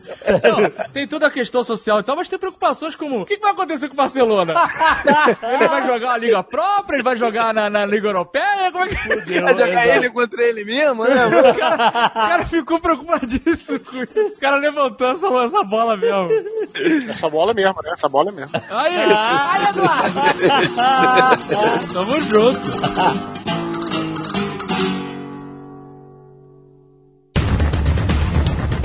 Então, a gente estava falando aí no início sobre bomba nuclear. Eu só queria lembrar que teve é, uma, um teste de uma bomba, eu acho que foi no começo do ano, do Trump, que testou a maior bomba não nuclear. Não, ele jogou a bomba lá no Afeganistão, não foi? Na Moab, Afeganistão. Não, foi teste, não. Jogou mesmo. Vamos testar isso aqui, ó, nos inimigos. Vamos ver o que acontece. Se eu apertar A e B ao mesmo tempo, o que que acontece? É, então, isso aí é, é- é aquela coisa que a gente falou de não usar uma arma nuclear, né? Mas a bomba, ela é a maior bomba do mundo, né? É a Tem- Moab, é isso? Maior bomba não nuclear do mundo. É, é Moab. Não É, nuclear. Mob, Mother of all bombs. Exato. É um, é um nome irado, hein?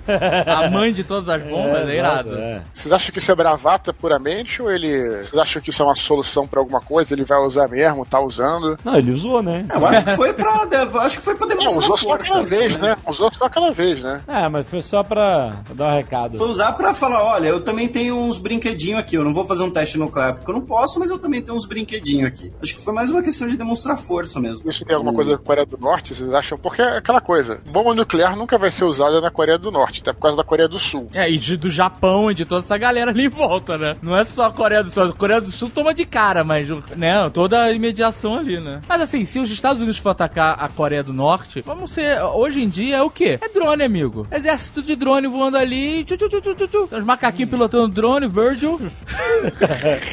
O problema é as tropas que invadiriam. É, é, esse que é o problema. Não do- vai invadir tropa nenhuma. Vai mandar só drone. Quando o drone minar tudo, aí vem os caras só varrendo. Varrendo, botando a pazinha. As tropas da Coreia do Norte, né? Se declara guerra ali, na verdade, a guerra tá, continua sendo declarada, na verdade. Isso, isso, isso é até uma prerrogativa legal, interessante de ser discutido, é que eu não entendo muito bem. Que a guerra da Coreia não foi oficialmente encerrada. O que acontece, essa situação, é entre as duas Coreias Uhum. que, teoricamente, estão em estado de guerra. Os Estados Unidos, quando participaram participou da Guerra da Coreia, ele participou liderando uma missão da ONU com mandato autorizado pelo Conselho de Segurança. Então, os Estados Unidos não tá em guerra com a Coreia do Norte. Ah, e- então não e- poderia jogar uma bomba Não, lá não, de graça. não. Aham. E também tem a situação, por exemplo, do Japão com a Rússia, que Japão e Rússia ah, nunca assinaram um tratado de paz definitivo por conta da disputa das Ilhas Kurilas e da ilha de Sakhalina. Então, Japão e Rússia não é que eles estão em estado de guerra, mas eles não têm relações completamente formalizadas também. Um- é como se fossem dois vizinhos que um não empresta açúcar pro outro, né? Mas olha só, é engraçado, a gente tá falando de bomba, tá falando de guerra e a gente não mencionou o, o, o ISIS até agora, né? Pra, pra mostrar como. ISIS não, ISIS não. O ISIS é troll.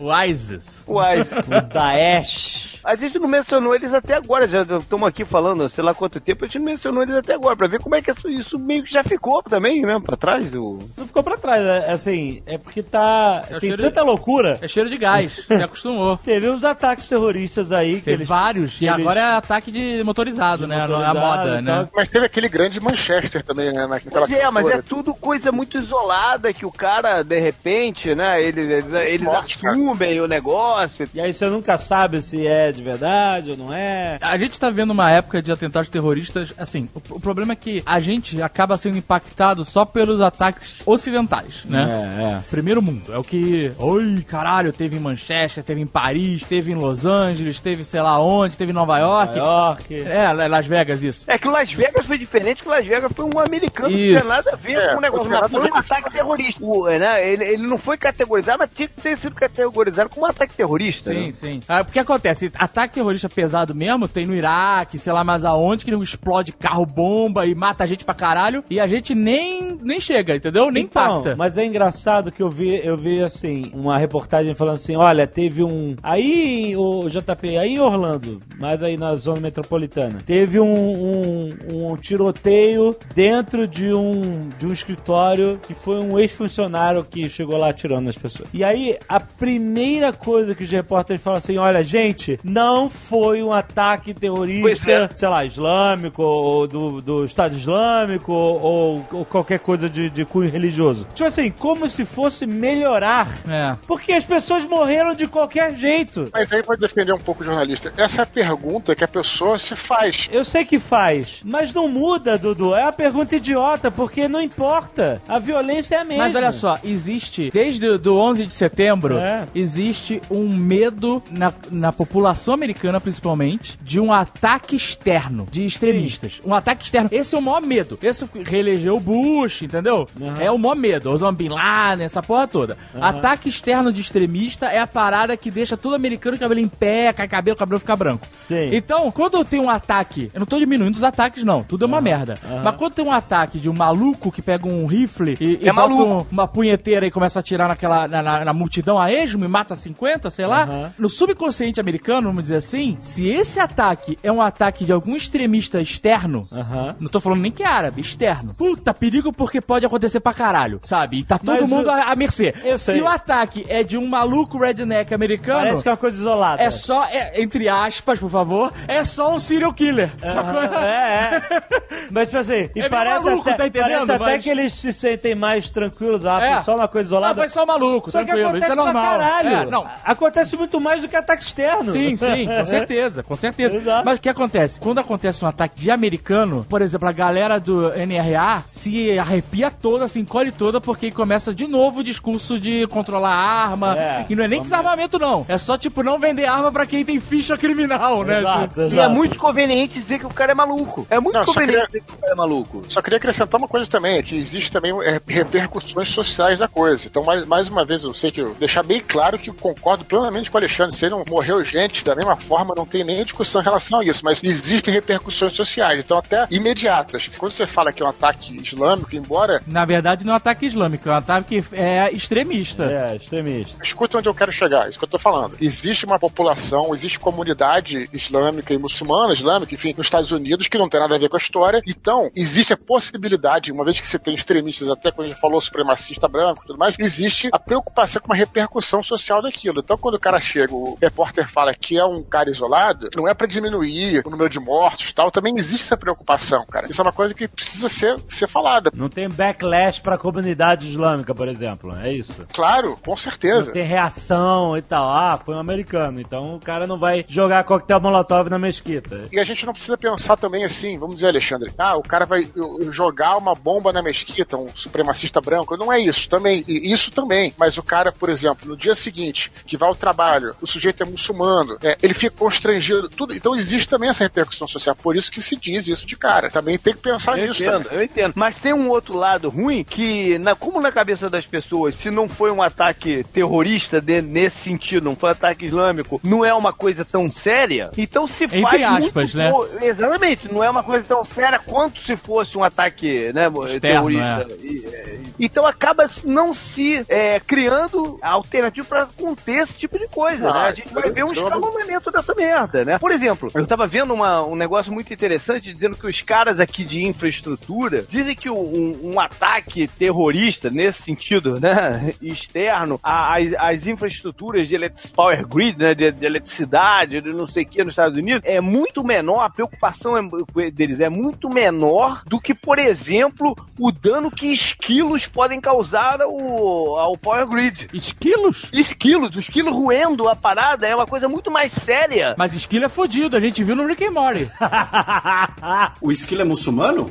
Pois, pois é, os esquilos, eles não têm uma solução hoje para os esquilos atrapalhando a parte da condução elétrica aqui, cara. Entendeu? Então é, é muito mais possível uma, dar uma merda fuderosa porque o esquilo tipo, zoar a parada toda do que o ataque extremista. Aham. Alguém falou assim que ataque terrorista, em tese não é, mais uma vez, isso aí não é diminuindo nem aumentando, assim, é, é a mesma coisa. Mas em tese um ataque desse não é terrorista, assim, em termos de nomenclatura, pelo fato de que o terrorismo ele tem uma agenda, ele tem uma, um objetivo. Biologia, etc. E as ações terroristas, elas são feitas com, ob- é, com o objetivo de gerar uma reação terror na população, para que essa população ela crie uma pressão num determinado governo, determinado órgão, para que as exigências dele sejam de certa forma Ué, mas não é observadas. de, É, não é de certa Mas maneira só- o que os caras estão fazendo também? é só nomenclatura, só tô. Peraí, Mas peraí, quem? o cara de Las Vegas, o que, que ele queria? Ele queria matar Cara, uma porrada de gente. Mas Era um por quê? maluco, Porque não, é que tá. É é muito fácil dizer que o cara é maluco. É essa que é a parada, cara. Quando a gente fala que o cara é maluco, a gente tá minimizando origem do Qual problema. seria cara. então? Sim, O qual cara, seria o cara, provavelmente eles não, não- O cara provavelmente tinha alguma coisa lá que ele tava querendo, algum ponto que ele queria provar com essa merda. Qual é esse ponto? É, e esse o ponto Diabo é uma coisa. Country. É, é, é, Esse ponto, de repente, não é, não é incomum com vários dessas coisas que acontecem, né? Mas, mas, e não se ataca o foco da parada porque se diz que o cara é maluco. Mas de repente Ah, não, existe um ponto em comum Eu em não tô todos falando eles. né? que- Existe uma agenda em todos eles. É, tanto que eu vi uma crítica dos caras falando assim, olha, temos que... Agora os hotéis vão ter que é, aumentar a segurança, né? Como é que o cara sobe com 30 armas dentro do quarto dele e tal, não sei o quê. Os hotéis vão ter que rever a segurança. Imagina a loucura que na- em, em- em Las Vegas, que o hotel é um cassino e tudo mais, Exato. vai ter detetor de metal. Puta que pariu. E aí a, a crítica era que o pessoal fala assim, gente, o, o problema não é a segurança do hotel, exato, o problema é, a- é enraizado lá atrás, no negócio das armas e tal. Um ataque começa um ataque à liberdade individual. Talvez esse seja o- a origem da parada e, e o ponto em comum em todos eles. As pessoas não Talvez querem. seja, é, as pessoas não querem que as pessoas tenham liberdade, as pessoas não querem que tenham seus direitos, que, que, que, é a coisa antiga. Talvez seja, mas isso tem que ser atacado de alguma forma. Não é dizer só que o cara é maluco, né?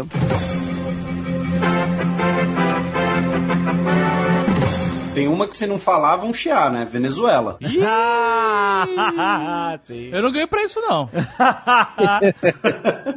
É, na Venezuela a gente teve uma constituinte com uma nova assembleia eh, composta 100% pelo, pelos maduristas. A Assembleia Nacional foi colocada em, em desacato e depois instituída pela Assembleia Constituinte. Aí nós tivemos eleições para governadores, que um candidato da oposição eleito não pôde assumir, boa parte da oposição boicotou a eleição. E também tivemos eleição para prefeito, em que também boa parte da oposição boicotou. O Maduro venceu ah, 90% da- das prefeituras do país. Ué, mas, então, mas isso é a falha do boicote? É, porque o, o- o- você boicota a eleição na, na tentativa de você denunciar, o, digamos assim, irregularidades no sistema. Só que a partir do momento que você boicota, você meio que entrega de mão beijada, né, a própria eleição pro outro. Pois é. Então, Mas é, é uma coisa alternativa também, né? Eles não ganhariam eleição de jeito nenhum e o resultado sempre seria esse, né?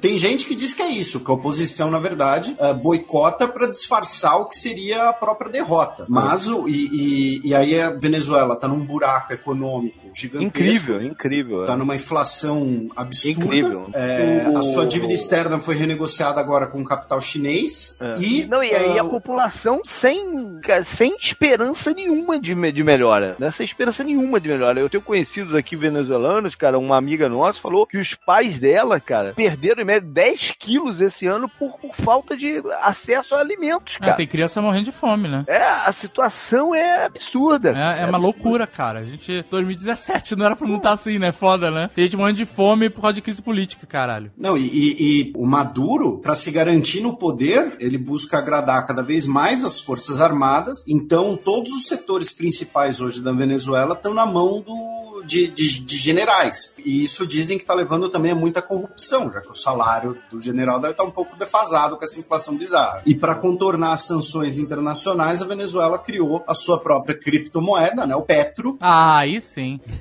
Essa é a próxima bolha, amigo. que vai ser lastreado pelas reservas de petróleo. E assim, né, querendo ou não, é um laço que existe, porque a, Venezu- a- a Venezuela é um caso curioso, porque a Venezuela são as maiores reservas conhecidas de petróleo, mas a Venezuela, se não me engano, tá ali por volta de décimo entre os maiores produtores. A Mas Venezuela é, não é, é lastro assim. mesmo, eles já não, eles, né, nessa última negociação, eles já não venderam aí os próximos, sei lá, 30 anos de produção pra China? Que lastro é esse? Deve ter vendido É, tem, tem- tudo, tem né? alguma coisa disso. Eu não, eu não sei direito os detalhes, mas o que acontece é que a Venezuela, ela estava prestes a dar o, né, o popular calote, né, o, o default da dívida, e aí a China renegociou a dívida externa venezuelana e em troca a Venezuela deu uma série de benefícios para a China. O único benefício que a China quer deles é o petróleo, né, pô? Talvez tenha alguma outra licitação de construir estrada, construir ferrovia, alguma coisa assim. Não, não sei direito.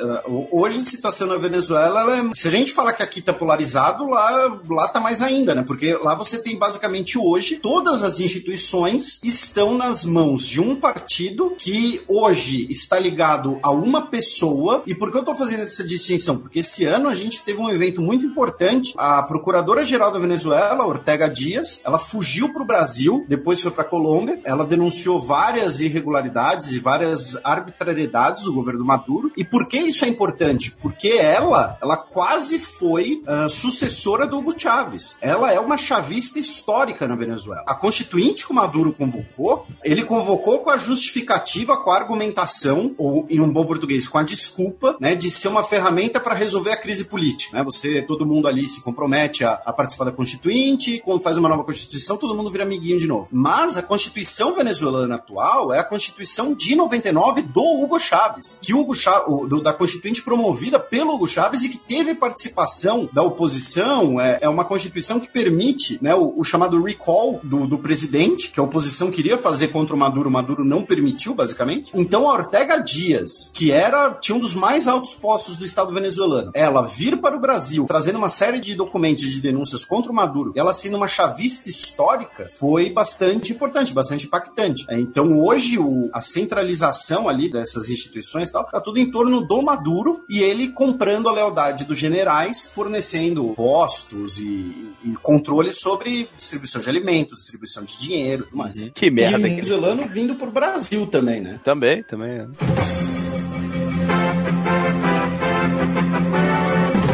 Jerusalém. Ih, Esse é o nome, né? Que você fala. "Ih". É a cereja no bolo de merda, né, cara? Ai, Reação do JP, pô. A Jerusalém, cara, eu posso estar falando uma tremenda bobagem, por favor, me, me corrija, cara. Mas, mas o, o que o Trump fez semana passada em Jerusalém, né, de reconhecer como capital de Israel, em termos práticos, não muda porra nenhuma, né? É mais pela simbologia, né? Do que É, aconteceu. é, mas em termos práticos não é. Aí entra de novo naquela questão do ruído, né? Talvez o que ele estava fazendo antes já não tenha a mesma proporção para abafar as coisas que ele quer. Porque a, a- a tática dele é essa, né? Cria essas paradas. Aconteceu com a NFL, por exemplo, ele batendo boca com o jogador de NFL, que era Caraca, pra cara. esconder, que era pra esconder outras situações. Eu acho que de, de Jerusalém é mais uma parada dessa, né? Criar uma, uma, uma maluquice daí pra se esconder o que tá acontecendo aí de, de- de reforma de, de, de tax né, tributária, da merda toda que tá se alastrando aí na investigação da Rússia e o cacete a quatro, né? Você acha que não pode também pra dar uma agitada no conflito na, na região do Oriente A Médio, cara? agitada do, a agitada do É. conflito ajuda o quê? A vender arma. Ok. É isso, Né? é ajuda, isso. ajuda a vender É, arma. isso- Mas ele já tinha fechado um contrato absurdo de venda de arma para a Arábia Saudita ma- mais cedo no ano, né? Ah, eu acho que é o Natal, né? Garantiu o Natal das crianças. O- o- É, eu acho que tá mais nessa coisa do ruído, né? E, e nessa questão de enfraquecer o Irã a qualquer custo também, de uma forma ou outra. A questão do Irã é muito séria, né? Essa, a gente falou de leve aí, dele tá forçando a barra pra sair fora do acordo com o Irã, que a Europa já disse que não quer, né? Que, que se mantenha o acordo também. E o, o cara do Irã falou uma coisa, cara, muito interessante. O ministro lá, sei lá, o cara falou um negócio muito interessante, que é o seguinte: o Trump fazer isso, ele, na verdade, ele tá enfraquecendo os próprios Estados Unidos. Porque quem é que vai fazer qualquer acordo com os Estados Unidos se na eleição seguinte entrar um outro grupo e o acordo não vale mais? É, Aí a gente já vai tratando uma outra parada, a questão do esvaziamento diplomático que está acontecendo agora no, no Departamento de Estado, né? Tantos diplomatas eh, de carreira sendo demitidos, comprimindo o, o corpo diplomático, e aí vai de encontro com o que a Rússia fez também, quando o Congresso americano aprovou mais sanções contra a Rússia e o governo Trump era contra, e a coisa tá meio que em banho-maria, porque eles não estão executando a ordem do, do Congresso, mas a Rússia, em represália, expulsou, sei lá, quase mil diplomatas de lá, né? O esvaziamento diplomático que está acontecendo no mundo é muito preocupante, né? Porque esses caras, de um modo ou de outro, serviam para se manter o, a conversa, se manter, né? As linhas de comunicação. Esses caras têm um embasamento histórico, né? Para se manter o- os relacionamentos. O poder de, de decisão vai acabar ficando em grupos que estão controlando o país no, naquele momento. O Putin, por exemplo, que controla a, a Rússia, sei lá quanto tempo, já é o cara que está mais tempo, né? No, no, no, no poder lá, alguma coisa assim do gênero. E, e o grupo que tiver em controle nos Estados Unidos. Que hoje em dia a gente ainda se resolve por questão política, né? Democrata, republicano, mas daqui a pouco de repente isso pode até morrer, ser grupos econômicos mesmo, de fato, estão em controle do país e sem corpo diplomático capaz de conter os interesses e conter né,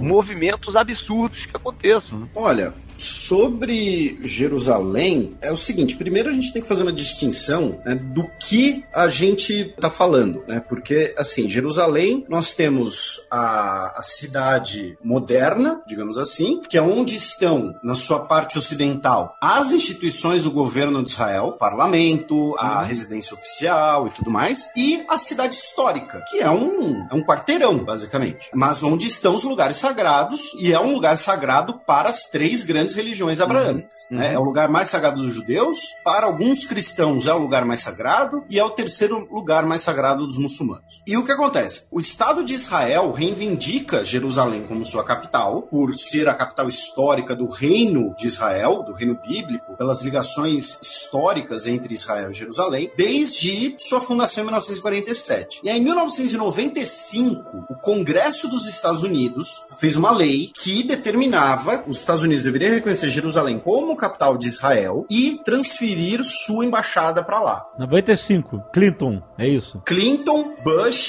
e Obama. Aham. Todo presidente, duas vezes por ano, adiava a execução da lei, alegando questões de segurança nacional. Dessa vez, o Trump adiou uma vez e, na hora de ter que adiar a segunda, ele não adiou, adotou a lei. Então, assim, o timing pode ser, como o JP falou, uma cortina de fumaça, mas ele estava autorizado por uma lei do Congresso. Por que o Congresso dos Estados Unidos fez isso? Com apoio amplo bipartidário. Primeiro, pela aliança entre Estados Unidos e Israel. Segundo, ah, também pelo lobby do chamado Bible Belt, que são os eleitores que nós aqui no Brasil chamaríamos de evangélicos, né, mas que lá são, ah, são em sua grande maioria igrejas protestantes, ah, não, que não são neopentecostais, ah, né, batistas, presbiterianos. Muitos deles têm uma interpretação ah, chamada interpretação dispensacionalista, que interpreta que Jerusalém é do povo judeu e isso é importante para o retorno do Messias. É, exato. Né? Isso tem a ver com as profecias do, do Apocalipse. E essa população, essa demografia, como o JP já havia mencionado, foi parte importante do eleitorado do Trump, esse pessoal do, do Bible Belt.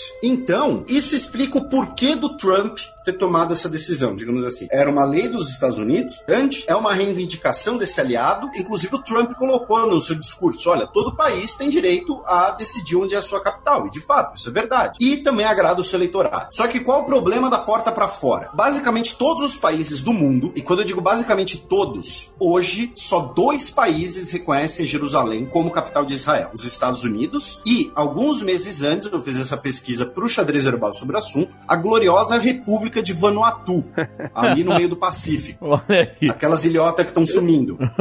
Todos os países consideram Jerusalém o chamado Corpus Separatum. Por quê? Quando teve a partilha da Palestina lá em 47, lá com Oswaldo Aranha, né, que batizou o filé e tudo mais, a região de Jerusalém foi definida como uma região que ia ser gerida pela comunidade internacional porque ela pertenceria a toda a humanidade, não a um bonito. país. Que bonito. Só que, com a guerra de dependência de Israel, quando Israel foi atacado pelos vizinhos árabes, a guerra dos seis dias, Jerusalém foi dividida entre oriental e ocidental e depois foi completamente tomada pelos israelenses. E aí Israel, em 1980, declarou Jerusalém sua capital, una, indivisível, e disse que era sua capital e, e pronto pelo seu papel histórico na cultura do povo judeu. Então, boa parte dos países não reconhece Jerusalém como capital de Israel por uma questão de direito internacional. E aí nós temos os 57 países da Organização de Cooperação Islâmica que não vão aceitar Jerusalém como capital de Israel, não só por uma questão de direito internacional, mas também por uma questão cultural e política, né? Qual seria então a ideia? Com essa divisão de Jerusalém Ocidental e Oriental, Jerusalém Oriental seria a capital dos palestinos, já que hoje ela é uma cidade de maioria árabe. Já os israelenses alegam que isso é um cavalo de Troia, porque o- o- os palestinos não teriam nenhuma ligação com Jerusalém, ou não no mesmo grau que os judeus. E aí ju- os israelenses falam que Jerusalém é indivisível para evitar essa coisa de você ter duas Jerusaléns. E aí você tem também a questão religiosa. Para boa parte dos muçulmanos, ah, você tem um lugar que era posse muçulmana, agora sendo de posse de outro estado não muçulmano, seja ele cristão ou judeu, é algo que é intolerável. O status de Jerusalém é discutido há 70 anos. E é uma daquelas discussões que vai ser muito difícil chegar a algum lugar pelas questões especialmente religiosas. Né? Para os judeus ortodoxos, Jerusalém tem que ser de Israel, a mesquita de Al-Aqsa tem que ser destruída para eles poderem reconstruir o templo de Salomão, resgatarem a Arca da Aliança, que eles acreditam que está soterrada ali embaixo, e então ter a vinda do Messias e o fim do mundo, né? A, a ordem divina. Para os cristãos, o Messias vai retornar. E para os muçulmanos, antes que você tenha a batalha lá do juízo final, você tem que ter toda a islamização do mundo. Então, Jerusalém acaba sendo importante por questões também religiosas. É chocante, cara, né? Eu, eu tive Jerusalém ano passado. Você tem os lugares sagrados, eles estão literalmente sobrepostos. O lugar mais sagrado para os judeus está embaixo de uma mesquita. O domo da rocha, ele guarda a rocha da fundação, que teria sido a partir daquela rocha que Deus construiu o mundo, e ela é importante para as três religiões. O caso é a mesquita de Al-Aqsa, que ela fica bem em cima do que a gente chama de Muro das Lamentações. Porque o judeu ortodoxo, ele ora com a cabeça, rosto quase colado no muro ocidental. Porque eles acreditam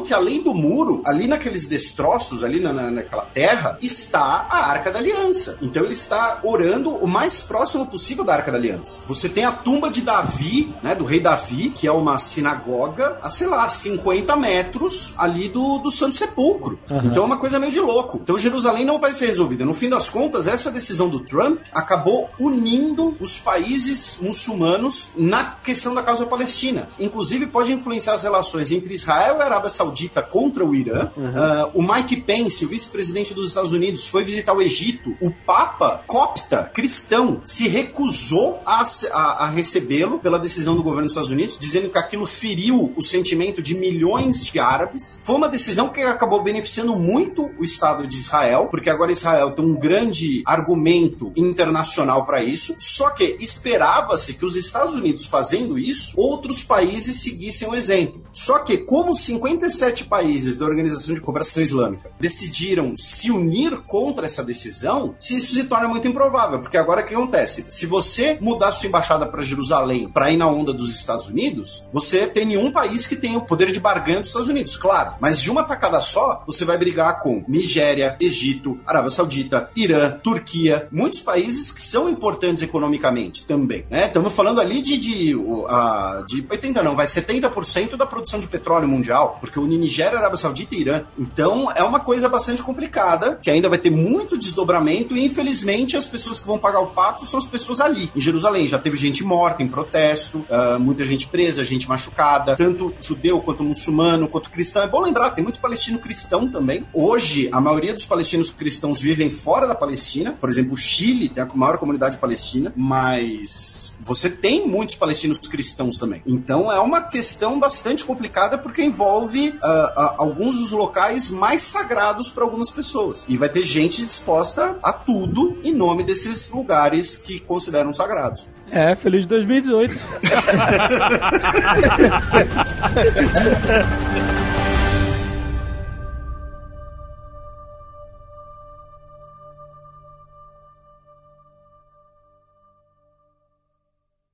Este Nerdcast foi editado por Radiofobia, podcast e multimídia.